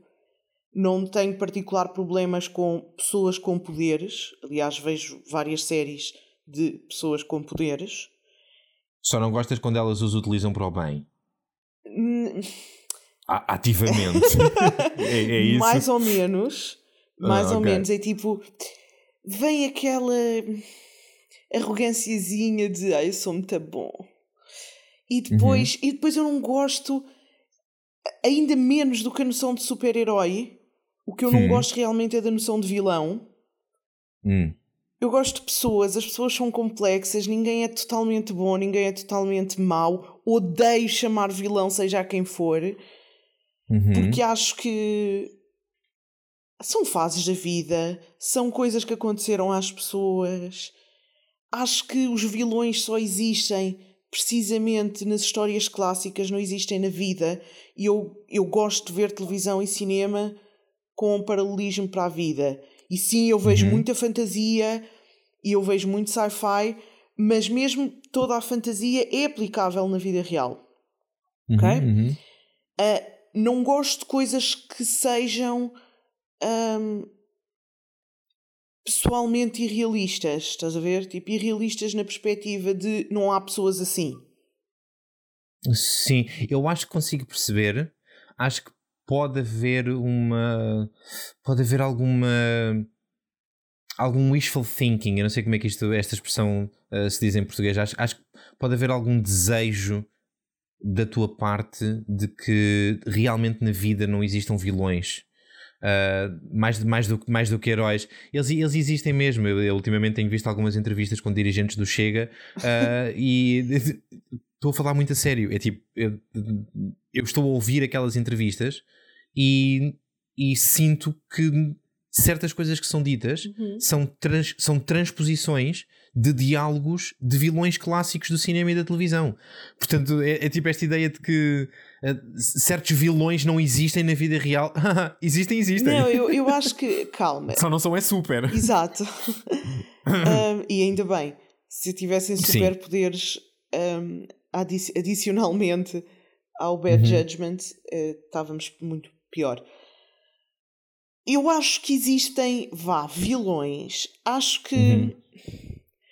Mas não, apesar de tudo, não gosto de vilanizar as pessoas no sentido de esta pessoa é má, esta pessoa é boa, esta pessoa é um, integralmente má e esta uhum, pessoa é uhum. integralmente boa. Ok? Consigo compreender a tua. Sabes, estou a falar a sério, não estou a brincar. Eu consigo compreender a tua aversão a essa simplificação do, do caráter de alguém. Uh, porque, porque acho que é um bocado isso. É tipo, ninguém é 100% bom, ninguém é 100% mau seja lá o que for isso de ser bom e de ser mau, não é? Porque isso depois também depende da abordagem uhum. de, de, quem olha e de qual é que é o seu sistema moral ou o seu sistema Exato. de valores que, que, que, lhe permita classificar alguém como bom e como mau. Uh, portanto, não, aí não estás sozinho. Eu, eu, próprio também não gosto dessa, dessa sobressimplificação de, de colocar as pessoas na, na gaveta do és bom e portanto 100% yeah. bom ou és mau e portanto 100% Porque mau. Concordo, concordo contigo, concordo contigo. Na sociedade, uma tendência de hum, venerar, de adorar uhum, uhum, os tais uhum. super-heróis e de odiar sim, categoricamente sim. e sem, sem o mínimo de, de julgamento os vilões sim, ou os super-vilões. Okay? É, é, é, é dessa. Hum, um, consequência, vá, não é? Whatever. Uhum, é, uhum. É, é, dessa perspectiva que eu não gosto da noção de super-heróis e de super-vilões, ou seja, não é necessariamente da perspectiva de quem os escreve, porque Sim. podem ser bem escritos, é da perspectiva de como depois eles são vistos um, pelo uhum, público. Uhum, Sim, não dirias, contudo, que se calhar isso tem a ver um bocadinho com o, o momento de, do crescimento do indivíduo. É possível. Ou seja, uh, essa lógica muito, muito simplista de um herói é uma coisa 100% boa, um vilão é uma coisa 100% má, uh, não dirias que isso é uma perspectiva infantil que se calhar na qual só embarcam as pessoas que não têm ainda uma maturidade muito desenvolvida e que se calhar tu em termos de produtos televisivos, por exemplo, só encontras naqueles que são mesmo dirigidos uh, a preschoolers. É, Porque é, é eu, eu, eu, eu, coloco esta pergunta, eu tenho muito mais do que tu, uhum. eu tenho muito mais uh, contacto com histórias de heróis e de vilões. E, e em muitos casos de super-heróis e de super-vilões. E aquilo que eu sinto é que ou um produto é realmente dirigido a preschoolers, uh, coisas tipo a Patrulha Pata ou whatever, coisas desse uhum. nível, ou então tu a partir de um. A partir de, sei lá, a partir de, da adolescência, em termos de, de público-alvo, eh, talvez até um bocadinho mais para trás, já começas a ter histórias em que. Sei lá, não me lembro quando é que foi a última vez que encontrei uma história sobre um vilão que não tinha alguma justificação ou, ou que, ou, ou, que não gastávamos algum tempo a tentar perceber de onde é que ele vinha, por exemplo, Exato. ou uh, em que tinhas um herói que era absolutamente perfeito e fantástico e não tinha falha nenhuma. É tipo, não me lembro quando Sim, é que foi a última vez que eu vi uma coisa desse género, estás a ver? Se calhar é só um trauma de infância, porque eu, eu nunca gostei uhum, desta uhum. perspectiva um, e, e, portanto, nunca fui grande fã deste tipo de. De desenhos animados ou whatever. Certo, em certo. que tens sim, o bem sim, contra o mal. Sim, um, e um bem absoluto contra um mal exato. absoluto, não é? Nunca foi a minha cena. Adicionalmente, yeah. um, também mesmo em miúda, nunca tive um, nenhum interesse por BDs. Uhum. Tipo, tipo zero.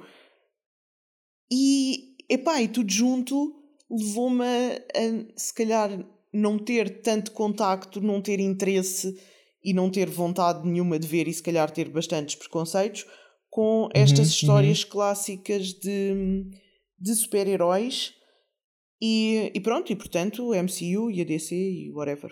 Certo, certo. Então, mas nesse caso, deixa-me tentar fazer já a ponte para o MCU e dar-te depois, uh, deixar-te pegar nisso se quiseres.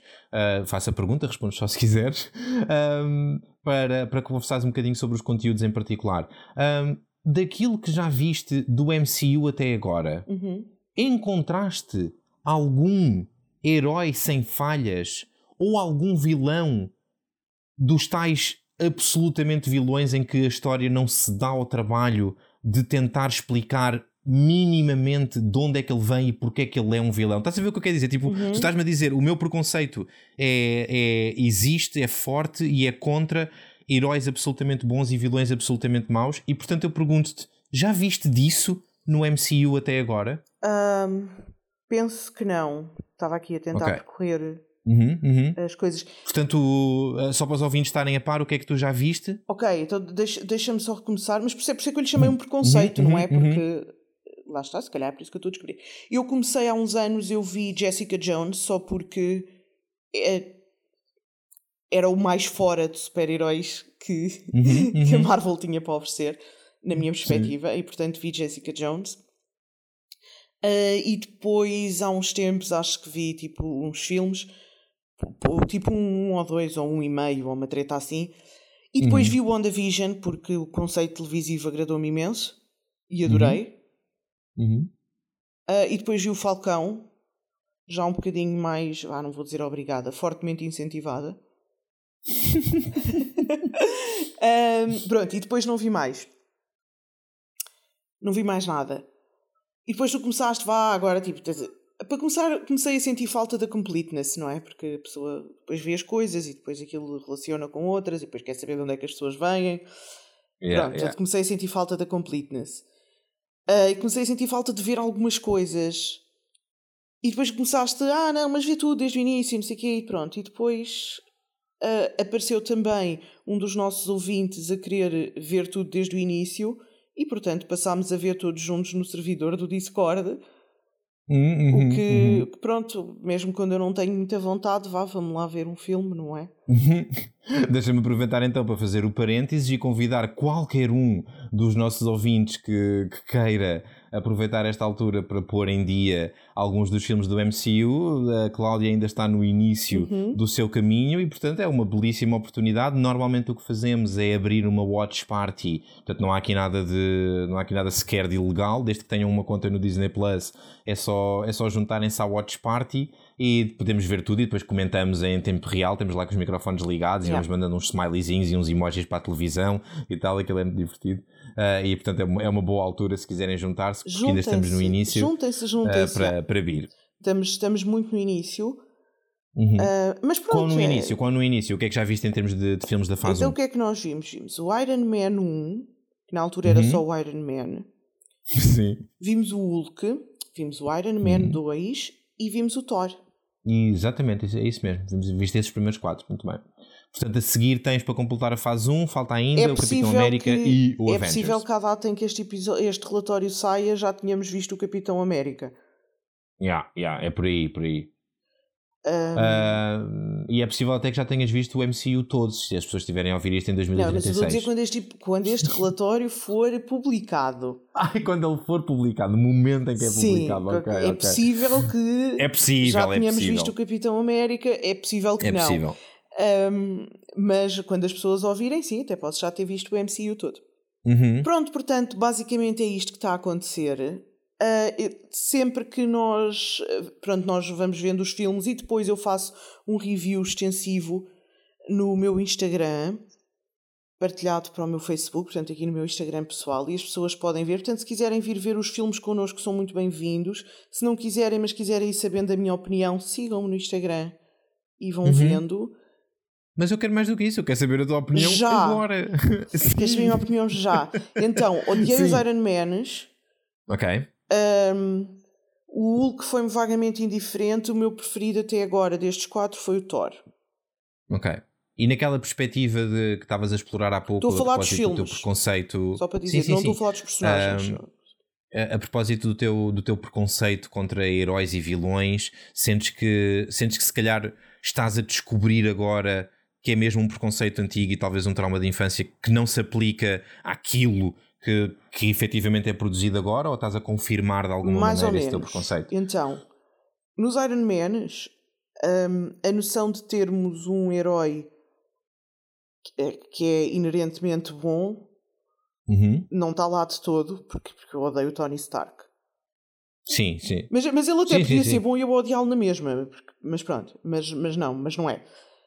Mas ainda estou para ver porque, ok, o, o que nós estamos a ver é o início destes personagens a aparecer. Destes personagens estou a dizer Iron Man, estou a dizer Hulk, estou a dizer Sim, o, sim. Thor enquanto super-herói ou whatever. Tipo, Sim, são, Nós- são filmes de origem, ou seja, é é, é que se chama estas coisas. nós temos um Tony Stark e temos um, não me lembro o nome do Hulk, Bruce Banner. Bruce Banner e está a aparecer um Iron Man e está a aparecer um Hulk. Portanto, eles Uhum. estão-se a formar enquanto super-heróis.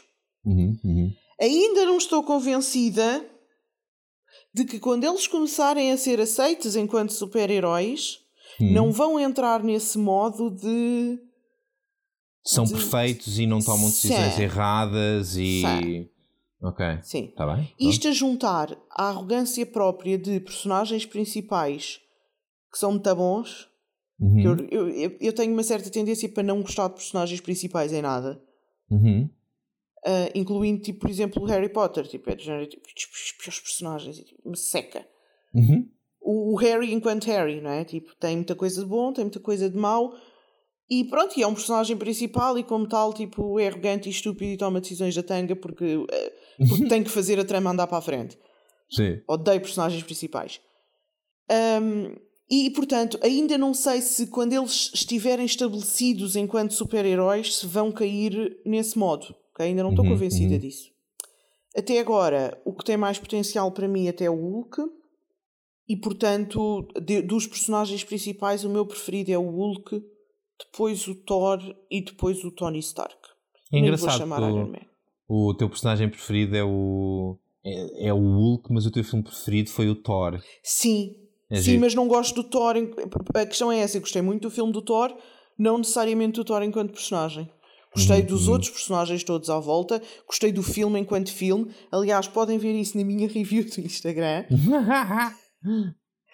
Um, podem, podem ver os detalhes lá.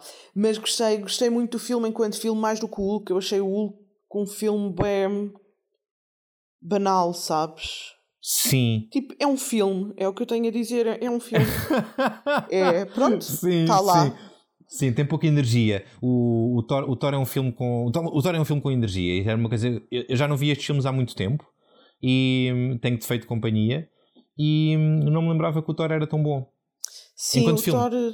yeah, É, o Thor é, é, isso, muito, é tipo. é muito divertido, tem uma energia muito gira. Ah, o Loki está muito bem escrito. é isso, ah, é, é, surpreendentemente bem escrito. os personagens secundários ou, Yeah. ou um, auxiliares, não são auxiliares, como é que se chamam os que estão ao lado? São secundários, disseste bem? Adjacentes? Pronto, whatever. O que é que tu queres? Sim, não sei, não sei, não me lembro do que, que é que palavra é que estás à procura? Não sei. Os personagens estão ali a dar suporte ao personagem principal no Thor são Sim. muito bons, melhores do que o Thor. Mas Uhum. pronto, mas são muito bons, são, estão bem escritos, estão, estão bem eh, representados.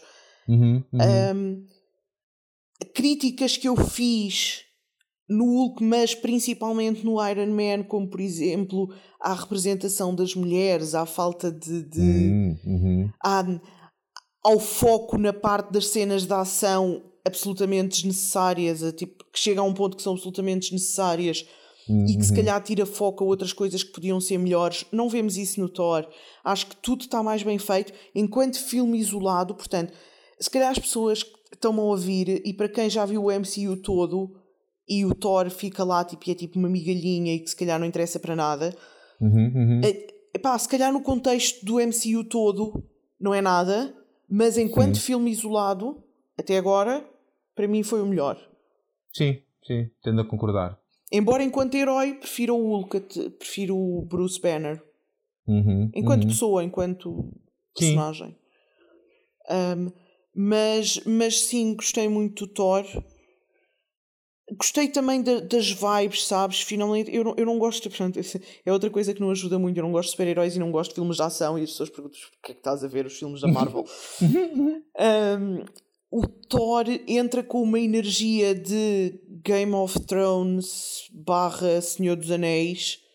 Sim, high fantasy, não é? Sim, sim, tem uma energia de high fantasy, tem toda. Um, ai, eu estou com uma falha de palavras, meu Deus, toda a mitologia associada Sim. uh, que, que me agrada.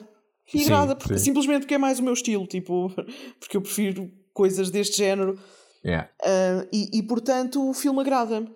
É, acho que há coisas objetivas que me agradam, como eu estava a dizer, a representação feminina, temos personagens muito bons no Thor, que aparecem pouco, mas, mas que quando aparecem são bons, estão Sim. bem escritos, Sim, sim, são, são relevantes. Um, mas também, portanto, há coisas objetivas, mas também a nível pessoal é um estilo que me agrada mais.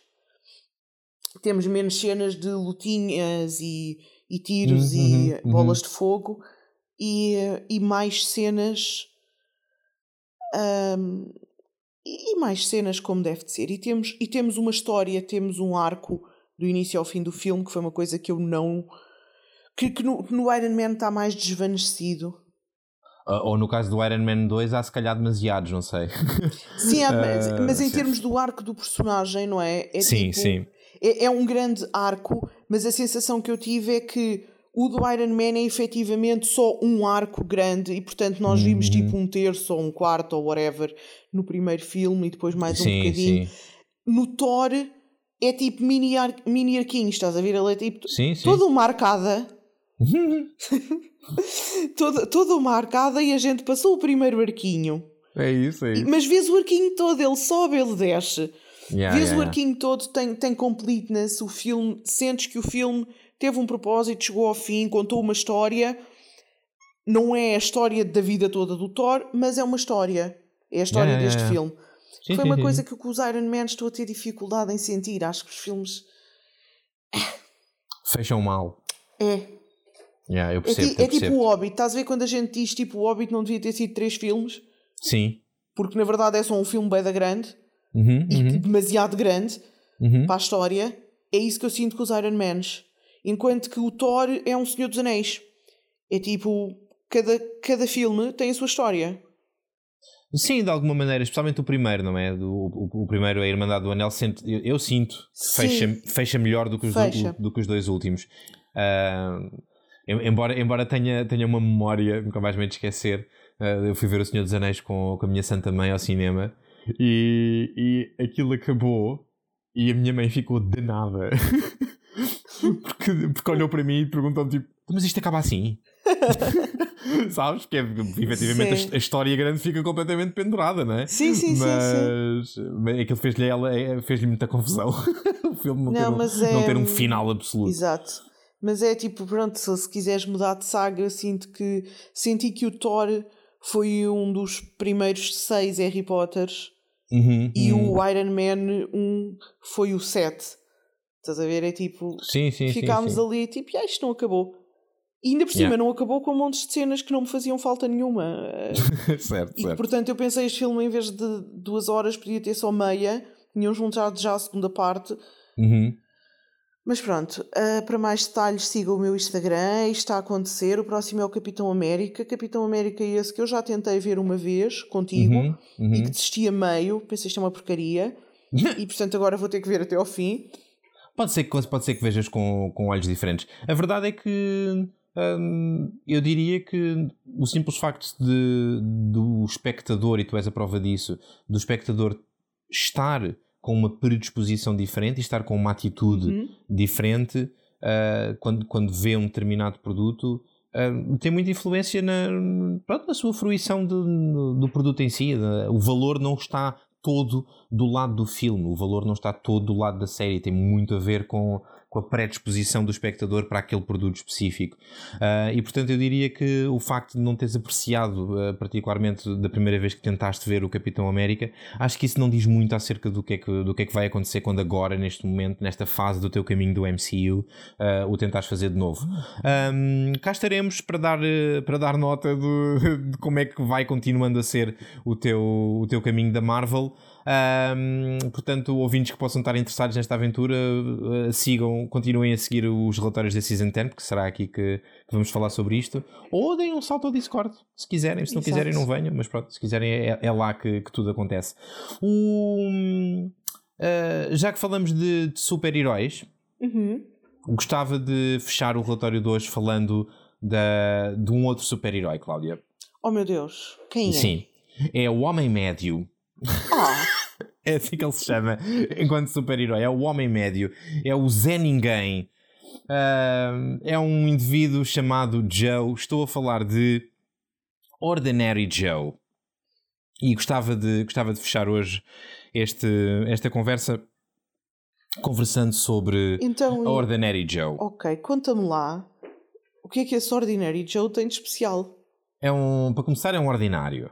É um, é um, É um- João ordinário. João Ordinário. É, o que, o que acontece é que esta série vem, portanto, eu hoje, eu estou absolutamente temático uh, a propósito de uh, experiências televisivas. É, o- é o tema, é o Uhum. tema das minhas sugestões de hoje, são experiências televisivas invulgares.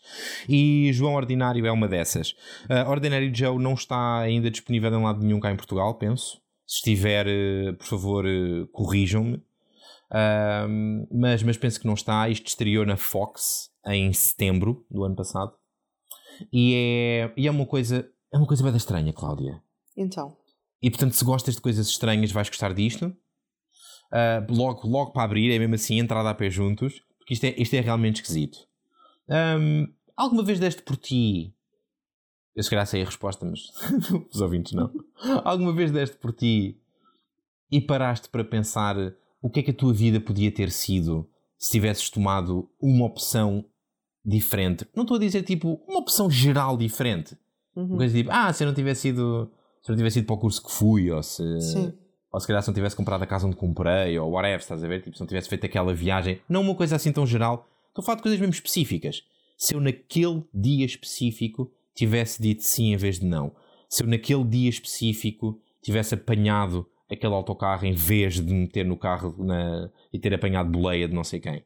Alguma vez deste por ti a pensar o que é que poderia hoje ser a minha vida ah, se eu tivesse aberto a porta número 2? Olha, eu não penso muito nesse assunto, confesso. Uhum, Não, não, não sou muito de ficar a pensar nos what da vida. uhum. Uh, mas acho que todos passamos por isso de vez em quando, não é? De... Acho que sim. Acho que é uma experiência universal. É tipo. Hum, ah, ou, ou tu és uma pessoa completamente viciada no teu próprio presente e não digo isto, pare- parece que estou a ser amargo, não, não é o caso, mas hum, ou, ou tu vives completamente focada no próprio dia e naquilo que está a acontecer em cada momento e portanto é completamente irrelevante o que é que deixaste para trás. O que Uhum. interessa é onde é que estás e para onde é que queres ir daqui para a frente. Ah, ou então, se és uma pessoa com um bocadinho de. Com um tipo diferente de autoconsciência acerca da tua narrativa pessoal, Um, então, yeah, provavelmente é uma experiência é uma experiência muito mais universal do que aquilo que do que aquilo que, que pensamos. Esta ideia de que de vez em quando paramos para pensar o que é que a nossa vida podia ter sido. Acho que isso pode yeah. ser muito útil, pode ser muito útil, um, também pode ser muito inútil, pode até uhum. ser prejudicial se passas a vida a pensar no, no que é que podia ter sido, não é? Um, mas, mas acho que pode ser, pode ser saudável, pode ser motivador até tentar colocar a tua vida nos eixos diferentes. Às vezes só nos eixos. Exato. mas, mas, mas sim, mas acho que pode ser, pode ser uma experiência interessante e pode ser uma forma, uma, uma forma útil de olhar para ti próprio, para o teu caminho e para a tua existência. Ordinary Joe faz isto ao personagem principal. E esta é a premissa desta história. Uh. Sim, não, não vou spoiler, já disse, eu, eu hoje estou a deixar os anjos de, de folga. Um, Ordinary Joe começa um, como uma série normal. Uhum. Em, que, em que há um indivíduo que está a pensar na sua vida e no que é que a sua vida podia ter sido. Ok. E isto são os primeiros 3 minutos da série. Todo o resto da série é diferente. E, e, e porquê? Porque o Joe uh, acabou o seu curso. Ok? Isto é a história do Joe. Ele acabou o seu curso. E no dia em que acabou o curso, ele tomou algumas opções. Não hum. interessa quais é que são as opções que ele tomou. O que interessa foi. O que interessa é quais é que são as opções que ele não tomou. E as opções que ele não tomou foram três, Cláudia. Ok? Ok. Ele não quis ir com a namoradinha do, uh, da universidade para um fim de semana na casa dos na casa dos pais dela, na casa tipo a casa do lago de, okay, dos pais sim. dela, ok? Ele não quis fazer isso. Okay. Outra coisa que ele não quis fazer foi convidar para jantar uh, uma rapariga nova que ele conheceu naquele dia e com quem teve um encontro, daqueles encontros fortuitos à, à comédia romântica, chocaram com o outro, deixaram cair o mesmo livro, tocaram-se quando, okay. quando iam a apanhar o livro, pronto, clássico. E ele também não quis ir uh, num, num, jantar uh, inesperado com essa rapariga. E ele não quis ir jantar com a família uh, que, que o estava a convidar para ir e celebrar em homenagem ao seu pai morto, polícia, Uh, ele não quis ir jantar com a família naquele dia de, de, de graduation day, como é que isto se diz? Okay. O dia de, dia de formatura, não é? Pronto. Sim. Dia, um, ele não quis fazer nenhuma destas três coisas. E portanto, o que nós vemos em Ordinary Joe é o que seria a vida dele se ele tivesse feito alguma destas três coisas. Uh, e por isso a série explora ao mesmo tempo três timelines diferentes. Nunca mais voltamos a ver a vida real do Joe, ok? E isto é talvez a diferença principal uh, ou a coisa mais particular numa série deste género Espera. é que não há um choque entre. Força, força, diz. Nunca mais vais em que episódio? Vou no terceiro. Ok. Até ao terceiro Okay. Não vemos o. Não voltamos a ver. Às vezes até podia ser só uma coisa tipo na introdução de cada episódio ou só no fim, estás a ver? Uhum. Uh, e não é o caso. É tipo desde o início e dos inícios desta série que não voltas a ver a vida real do Joe. Um, vês apenas a exploração do que podiam ter sido estas timelines alternativas da vida dele. Do ponto de vista de produção, esta série é realmente muito especial porque hum, o, ao contrário de outras coisas deste género, em que tu vês versões alternativas ou variantes das timelines principais, muitas vezes tu vês coisas tão radicalmente diferentes que até os elencos têm que ser diferentes, os personagens são diferentes, estás a ver? Certo. Aqui não. Okay. Aqui. Como é que tu distingues onde é que estás?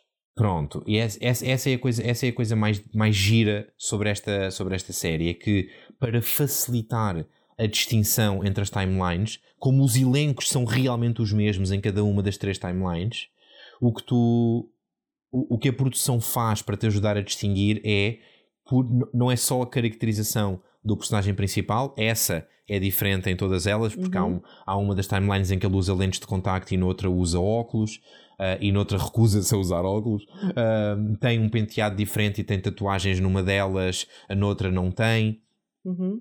É mais do que isso, é a paleta de cores. E isto é que eu acho muito divertido. Tipo, Uh. o, o, yeah, o, inclusive o fandom desta série refere-se aos personagens como o Joe Azul, ah, a Amy Verde, ah, porque é a melhor maneira de realmente distinguir cada um deles. Tu tens a timeline vermelha, Uhum. e, e quando eu digo a timeline vermelha é porque efetivamente há, um- há uma codificação de cores.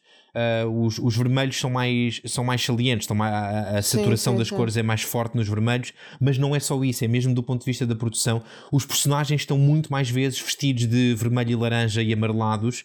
Ok. as cores das salas são muito mais vezes ah, laranja e vermelho e por aí fora. Os carros, ah, as roupas, é, é tipo tudo, tudo. É mesmo, é mesmo Sim. para tu sentires estás na timeline vermelha. E portanto, na timeline vermelha, o Joe é uma super estrela do rock. Tu- Decidiu tornar-se uma super estrela do rock. É o Joe impulsivo. É o Joe vermelho que foi no date com a miúda que acabou de conhecer. Ok? Pronto, é esse Joe vermelho que nós temos na timeline vermelha. Na timeline azul tens o Joe da família, que ainda hoje vive com a família e é polícia. Acabou Ok. por seguir as, as pegadas do negócio de família. O tio era polícia, o pai era polícia, e o Joe decidiu, ah, depois, de se, depois de se formar na, na universidade, decidiu ir para, a- para a força policial e é polícia. Esse é o Joe Azul. Portanto, é um indivíduo que liga muito à família ah, e não tem, não tem uma vida amorosa. Ah, não, tem, não tem uma vida social particularmente interessante, portanto é, é, é esse o Joe Azul. O Joe Verde, da timeline verde, é enfermeiro e é muito, muito dedicado a, a servir os outros em termos de. a servir os outros e a, a título de sacrifício pessoal, ok? Enquanto que o Joe Polícia serve os outros na medida em que é polícia, ok? Uhum. Mas, mas é muito. Mas, mas não é tanto. Não é tão heróico como nesse, nesse sentido do, do altruísmo e do sacrifício como, como o Joe enfermeiro, yeah. Um, e, e, pr- e pronto, e esta, e esta é a distinção. tens, as três timelines coloridas desta maneira. Estas são as distinções principais entre Esta estes, série estes deve Joes. ser Sim. bué confusa para daltónicos. Esta série deve ser muito. Nunca tinha pensado nisso. Mas já, é verdade. Esta série. eh, Acima de tudo, porque esta série é muito confusa. Ok. Ok? Pronto, isto é, já é é gente tipo, confusa para a, pessoa, para a pessoa que consegue ver as cores. com- comple- completamente, Cláudia. É tipo. Eu, eu, eu, eu estou com uma relação pessoal muito, muito difícil com Ordinary Joe, porque, por um lado, fascina-me, enquanto produto televisivo, isto é fascinante, ah, porque nunca foi feito. Coisas próximas disto nunca foram, nunca duraram mais do que um ou dois episódios. Porventura talvez talvez uma temporada tu pensar tipo, em coisas tipo Fringe ou assim em que tens universos alternativos ah, mas, mas nunca desta maneira porque depois o que regra geral acontece em histórias desse género é que eventualmente as, as coisas paralelas to- tocam-se e o, e o valor para a história principal é o cruzamento das timelines, não é? E nós, e nós temos alguns exemplos de coisas deste género, por exemplo, Counterpart ahm, ah, ou Fringe. Aqui não. Isto não é uma história de sci-fi, estás a ver? Yeah. Não há qualquer expectativa de que estas timelines se venham a juntar. Não quero de todo que elas se juntem, porque não é, não é, Sim, não é sim, para não isso que eu estou a ver isto, Sim, estás a ver? Isto não é sci-fi. Isto é, mesmo, isto é uma exploração dramática de- das variantes da vida da mesma pessoa. É muito, muito confusa, Cláudia. É muito difícil de seguir esta história e é por isso que eu tenho esta relação difícil. Se calhar é um problema meu, estás a Posso- ver? Tipo... fa- Deixa-me fazer-te uma- umas perguntas. Porque Faz. eu sei como é que tu vês séries. Portanto, primeiro uma pergunta sobre como é que a série é produzida. Esta série é semanal ou Sim. sempre todo ao mesmo tempo? É semanal. Esta série é semanal, sim, é uma série semanal. Mas ainda assim é semanal. Uhum. Tu estás a ver os episódios com que intervalo de tempo entre eles? Não estou a ver com não estou a ver com o mesmo intervalo com que eles saem, portanto não estou a ver isto de forma semanal, mas estou a ver com alguma periodicidade. Ahm, portanto, vi, Vi, o prime... vi três, portanto eu vi o primeiro e vi se calhar o outro passar tipo um mês e meio e vi o outro se calhar passado outro mês e meio. Ou, ou seja, o que, eu quero, o, que eu quero, o que eu quero dizer com isto é eu não vi tipo, não vi os dois primeiros de seguida e depois tive sim, sim, quatro sim, meses Antes, do, antes de ver o terceiro. Acredito que se virmos isto com a regularidade com que ela é com que a série foi desenhada, portanto para ver de forma semanal, ou se depois dos episódios estarem todos saídos, se vires tudo de seguida, uh, se calhar a série não é tão difícil yeah. uh, enquanto, enquanto puzzle. Mas, mas eu sinto mesmo que sinto que tenho alguma dificuldade em apreciar a série como ela é suposto, porque passo demasiado, demasiado tempo a resolver o puzzle. Em que timeline é que eu estou?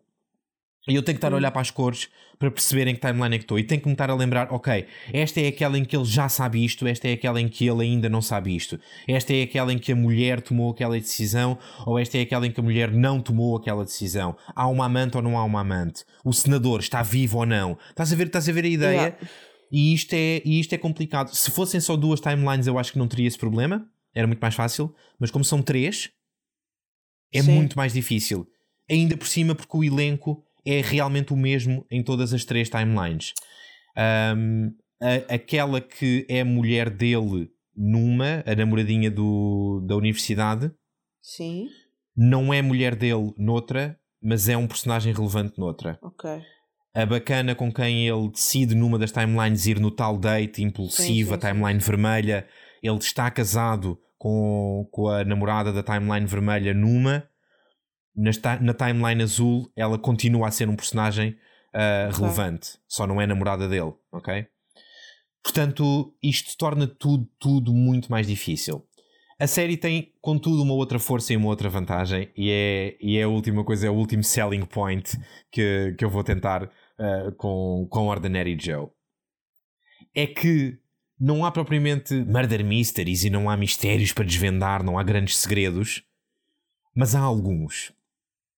E a graça disto é que coisas que tu ficas a descobrir numa das timelines informam o espectador de coisas que são verdade nas outras, embora o personagem oh, não faça a mínima ideia que elas são verdade nessas timelines, ok?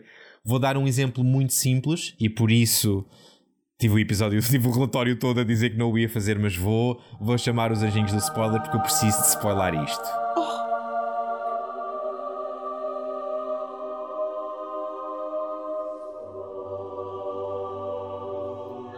Então, o que acontece. É, é, quero spoiler isto porque é realmente fascinante. O que acontece é que numa das timelines o, o Joe é casado. Uhum. Com, é casado com aquela que foi a namoradinha do liceu. Estou a falar okay. da timeline verde. O Joe Verde tem a, tem a namorada verde e tem um filho verde, ok? Ok.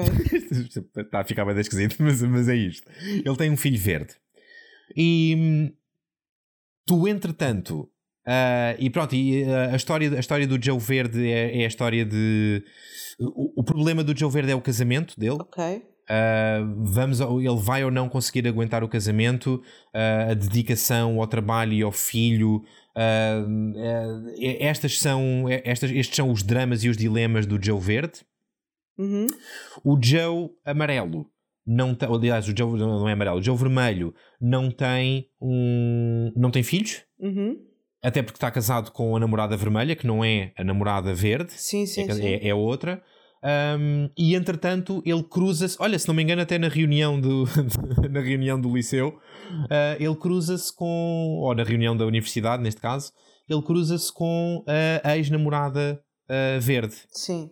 Que também foi, bem, no caso da timeline vermelha, é uma ex-namorada vermelha, mas é, é o mesmo personagem. Sim, sim, sim, sim. E tu descobres nessa Uh, o, o, que acontece é que te, uh, ela, ela comenta com o Joe, uh, portanto, a, a bacana vermelha, a ex-namorada vermelha, comenta com o Joe vermelho que é que, que tem um filho. Sim. Ok? O que acontece é que, entretanto, à medida que tu estás a ver esta cena, isto corta para e tu descobres na timeline verde, e só nesse momento é que descobres na timeline verde que o filho verde que ele tem com a namorada verde. Não é dele mais do que isso, não é isso. O filho dele foi concebido antes do Graduation Day. Ah, então o vermelho também é dele. Sim. E, é, e isto, acontece, isto acontece com frequência em Ordinary Joe. Coisas que tu descobres numa das timelines informam-te e, e, tu ficas a saber coisas Por acaso, sobre as isso outras. faz bem sentido. Sabes que, é que quando tu começaste a contar esta, essa parte do, do filho, Yeah. Hum, eu, eu pensei assim: epá, mas se o cast é sempre o mesmo e os personagens são sempre relevantes, é grande a má Uhum. onda haver um filho numa que não há na outra. Yeah, yeah. Um, e, e tudo, indica, tudo indica que na timeline, portanto, na timeline vermelha, neste momento, pronto, lá está, spoiler ao terceiro episódio. Estou a spoiler até ao terceiro episódio, também não é muito. Sim, a criança Mas existe e a agora criança existe, potencialmente sim. é filha dele. Sim, e é filha dele, é o mesmo ator, é realmente, é realmente filha dele, porque tu, tu- lá está, tu ficas a saber. ah, e pronto, Sim, entretanto, é o história- mesmo ator, história- foi concebido quando eles ainda namoravam. Yeah, portanto, yeah, yeah, esta tem a história mesma vai- idade. Ok. a história vai para outro. A história vai numa direção muito particular em relação ao- à relação do, do Joe Vermelho com o filho vermelho.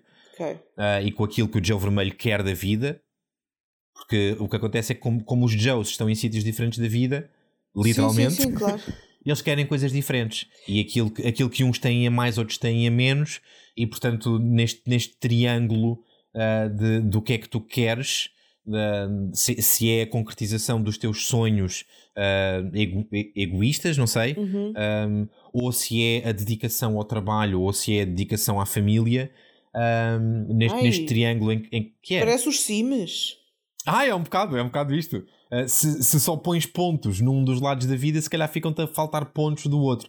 Eu suspeito que, eventualmente, um, a lição que vamos tirar disto é que não vou dizer que as, as três timelines vão convergir para uma só, claro que não, não, não têm como, mas tematicamente, energeticamente, acho que à medida que os diferentes Joes vão aprendendo lições diferentes em função daquilo que precisam, Uhum. tendo em conta aquilo que não têm, acho que eventualmente os três Joes vão descobrir que o equilíbrio é, é o caminho certo. Suspeito que seja isso.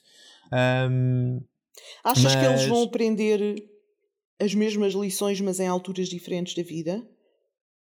não exatamente as mesmas. Ok. É- é- é- acho que, é, acho que é, é- é aí que estou a querer chegar. Porque é tipo. se o, o Joe, que é super impulsivo e que nunca olhou para trás e que sempre quis Carpe Diem seguir os seus sonhos e vive no momento, o Joe Vermelho, Uhum. esse Joe não precisa de aprender nada acerca do valor de seguir os seus sonhos.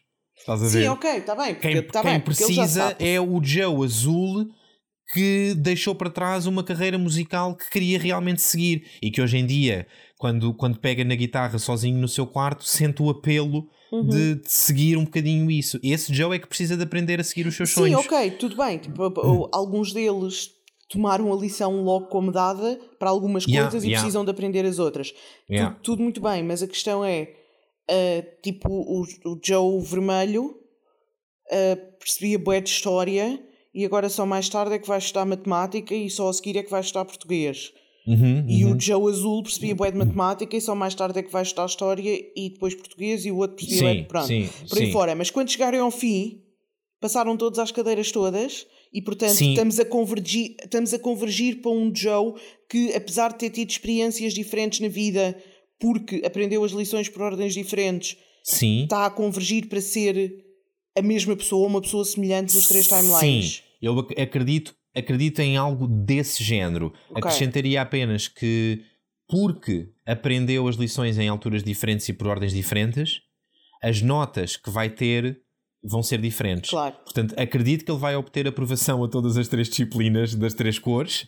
Ah, simplesmente acho que, acho que vai ter notas diferentes em cada uma delas, porque vai ter, como fez em alturas sim, diferentes, claro, se calhar claro. apanhou professores diferentes e, portanto, foi aquilo que lhe foi sugerido foi fazer trabalhos diferentes. Se calhar os trabalhos de grupo que fez foi, foi com colegas diferentes e, portanto, o, o resultado final é diferente em cada uma delas.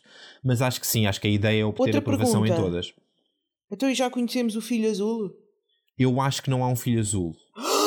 Aí, não, isso vai estragar tudo. Tem que haver um filho azul. Não necessariamente. Eu, eu suspeito, não tenho a certeza, mas eu suspeito que. ah, porque eu acho que até agora não vimos a namorada azul na timeline azul. Ele, ele, ele na timeline azul é a polícia, o amigo dele. Depois há um amigo, há um amigo que tem uma profissão diferente também em todas as três. É o mesmo amigo, mas tem uma profissão diferente em todas as três. Vamos lá ver uma coisa. Vamos falar. Ok, isto é tipo. É um what if, mas vamos falar em timelines. Sim, Timeline só divergiu no Graduation Day. Sim, sim, tudo para o trás filho é já igual. estava concebido. Sim. Portanto, Ela, ela abortou.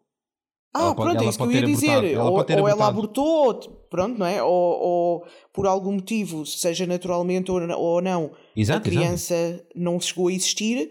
Ou, mas ou, ou nasceu tem- e depois morreu, às vezes acontece. Exato. Mas espero que se fale disso. É, é possível, é possível. Eu, eu daquilo que A me lembro. sementinha, a sementinha já sim, existia. sim, sim. Eu, quando a bem, timeline olha, divergiu. era lá. Exato, é, exato, exato, a sementinha já existia, exato. Porque, porque o puto já estava concebido. Ahm, o que. O, o que eu acho é que nessa timeline esse personagem ainda não apareceu. Ele, ele não tem uma vida amorosa.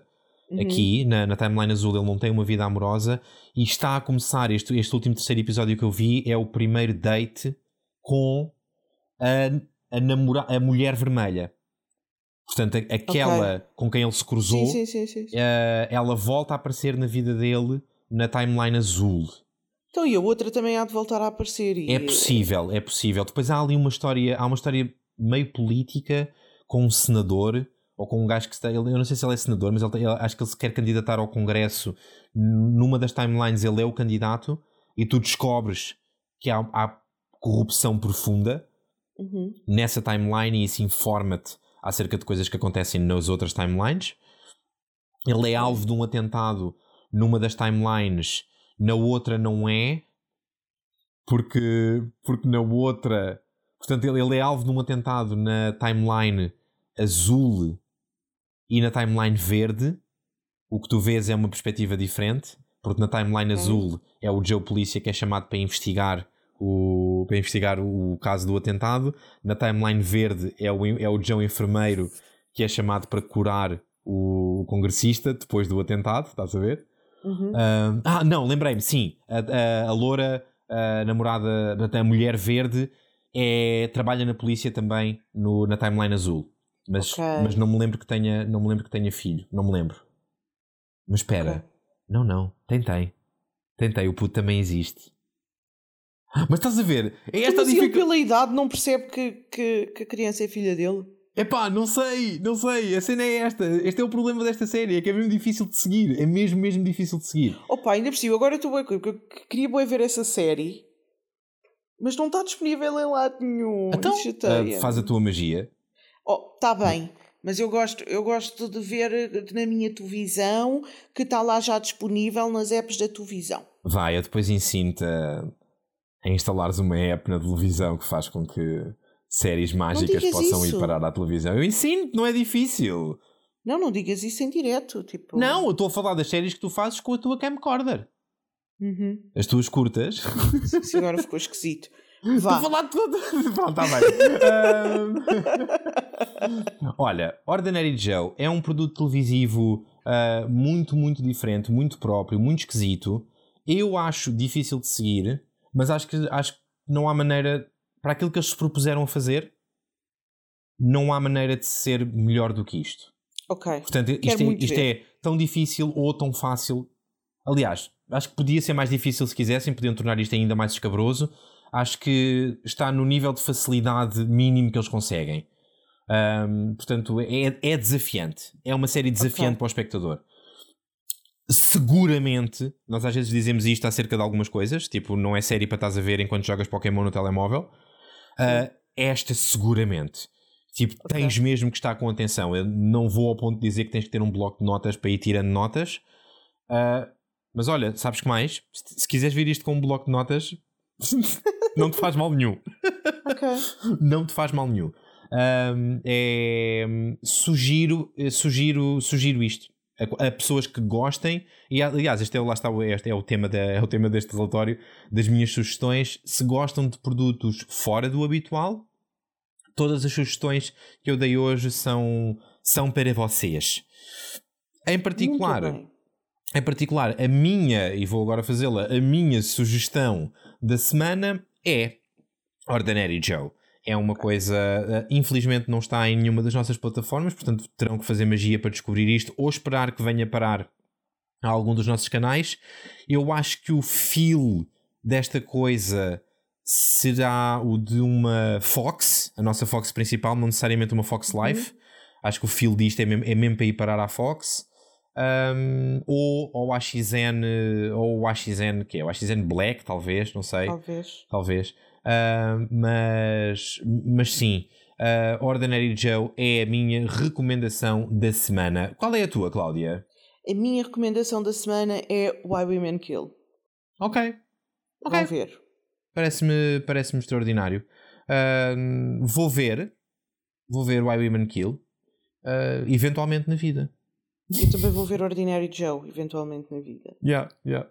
Uh, espero que sim, porque eu, lá está, é, é daquelas, é, tenho, tenho bem pena porque acho, acho que disseste isso precisamente sobre Why Human Kill, uhum. não é? Uhum. Tipo, não, ninguém anda a ver isto e, e, às vezes nós queremos conversar com alguém sobre, sobre aquilo que andamos a ver e não temos ninguém, portanto. Na verdade, se... temos, nós conversamos um com o outro sobre aquilo que andamos a ver, a outra pessoa é que não está a ver também. Exato! Nós é, não acabámos de estar aqui duas horas a conversar um com o outro sobre o que andamos a ver. É isso, é isso.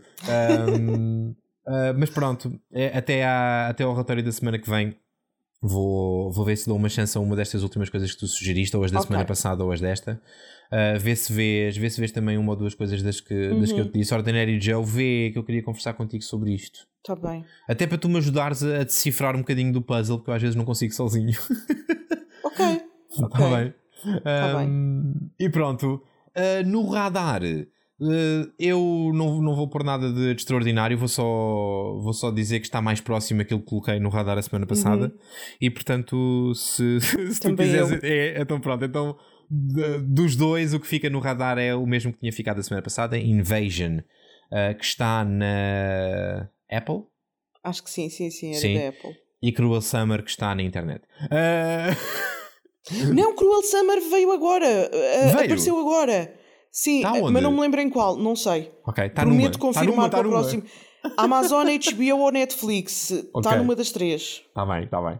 Um, e portanto, acho que da nossa parte é tudo. Recordar os ouvintes que podem, uh, podem visitar-nos fisicamente no Zenit Bar Galeria nas primeiras terças-feiras de todos os meses para um em guia. Em particular, esta um... terça-feira, dia 1 de março. Sim, se estiverem, se estiverem a ouvir isto em tempo um, útil. Uh, 1 de esta... março de 2022. É isso mesmo, é isso mesmo. Boa, boa uh, para um quiz do drama. Uh, já não vai ser o nosso primeiro, uh, mas como o primeiro foi muito giro, conseguimos, conseguimos dizer que vai valer a pena. Antes suspeitávamos que ia valer a pena, agora sabemos que vai valer a pena. apareçam se quiserem. pode, ser, pode ser interessante avisarem de antemão que vão. Portanto, não digo, não, estou a dizer que é obrigatório registarem-se connosco ou com a Blitz Eventos, mas, mas pode, pode ser vantajoso porque o espaço não é enorme e portanto, e, portanto pode valer a pena inscreverem-se antes. Um, acho que é tudo, não é, Cláudia? É tudo por agora. Então, uh, um grande beijinho para ti. Um abraço, um abraço com aquele distanciamento que se impõe para os ouvintes. Voltamos a ouvir-nos para a semana para mais um relatório da Season 10 2022. Adiós! Tchau!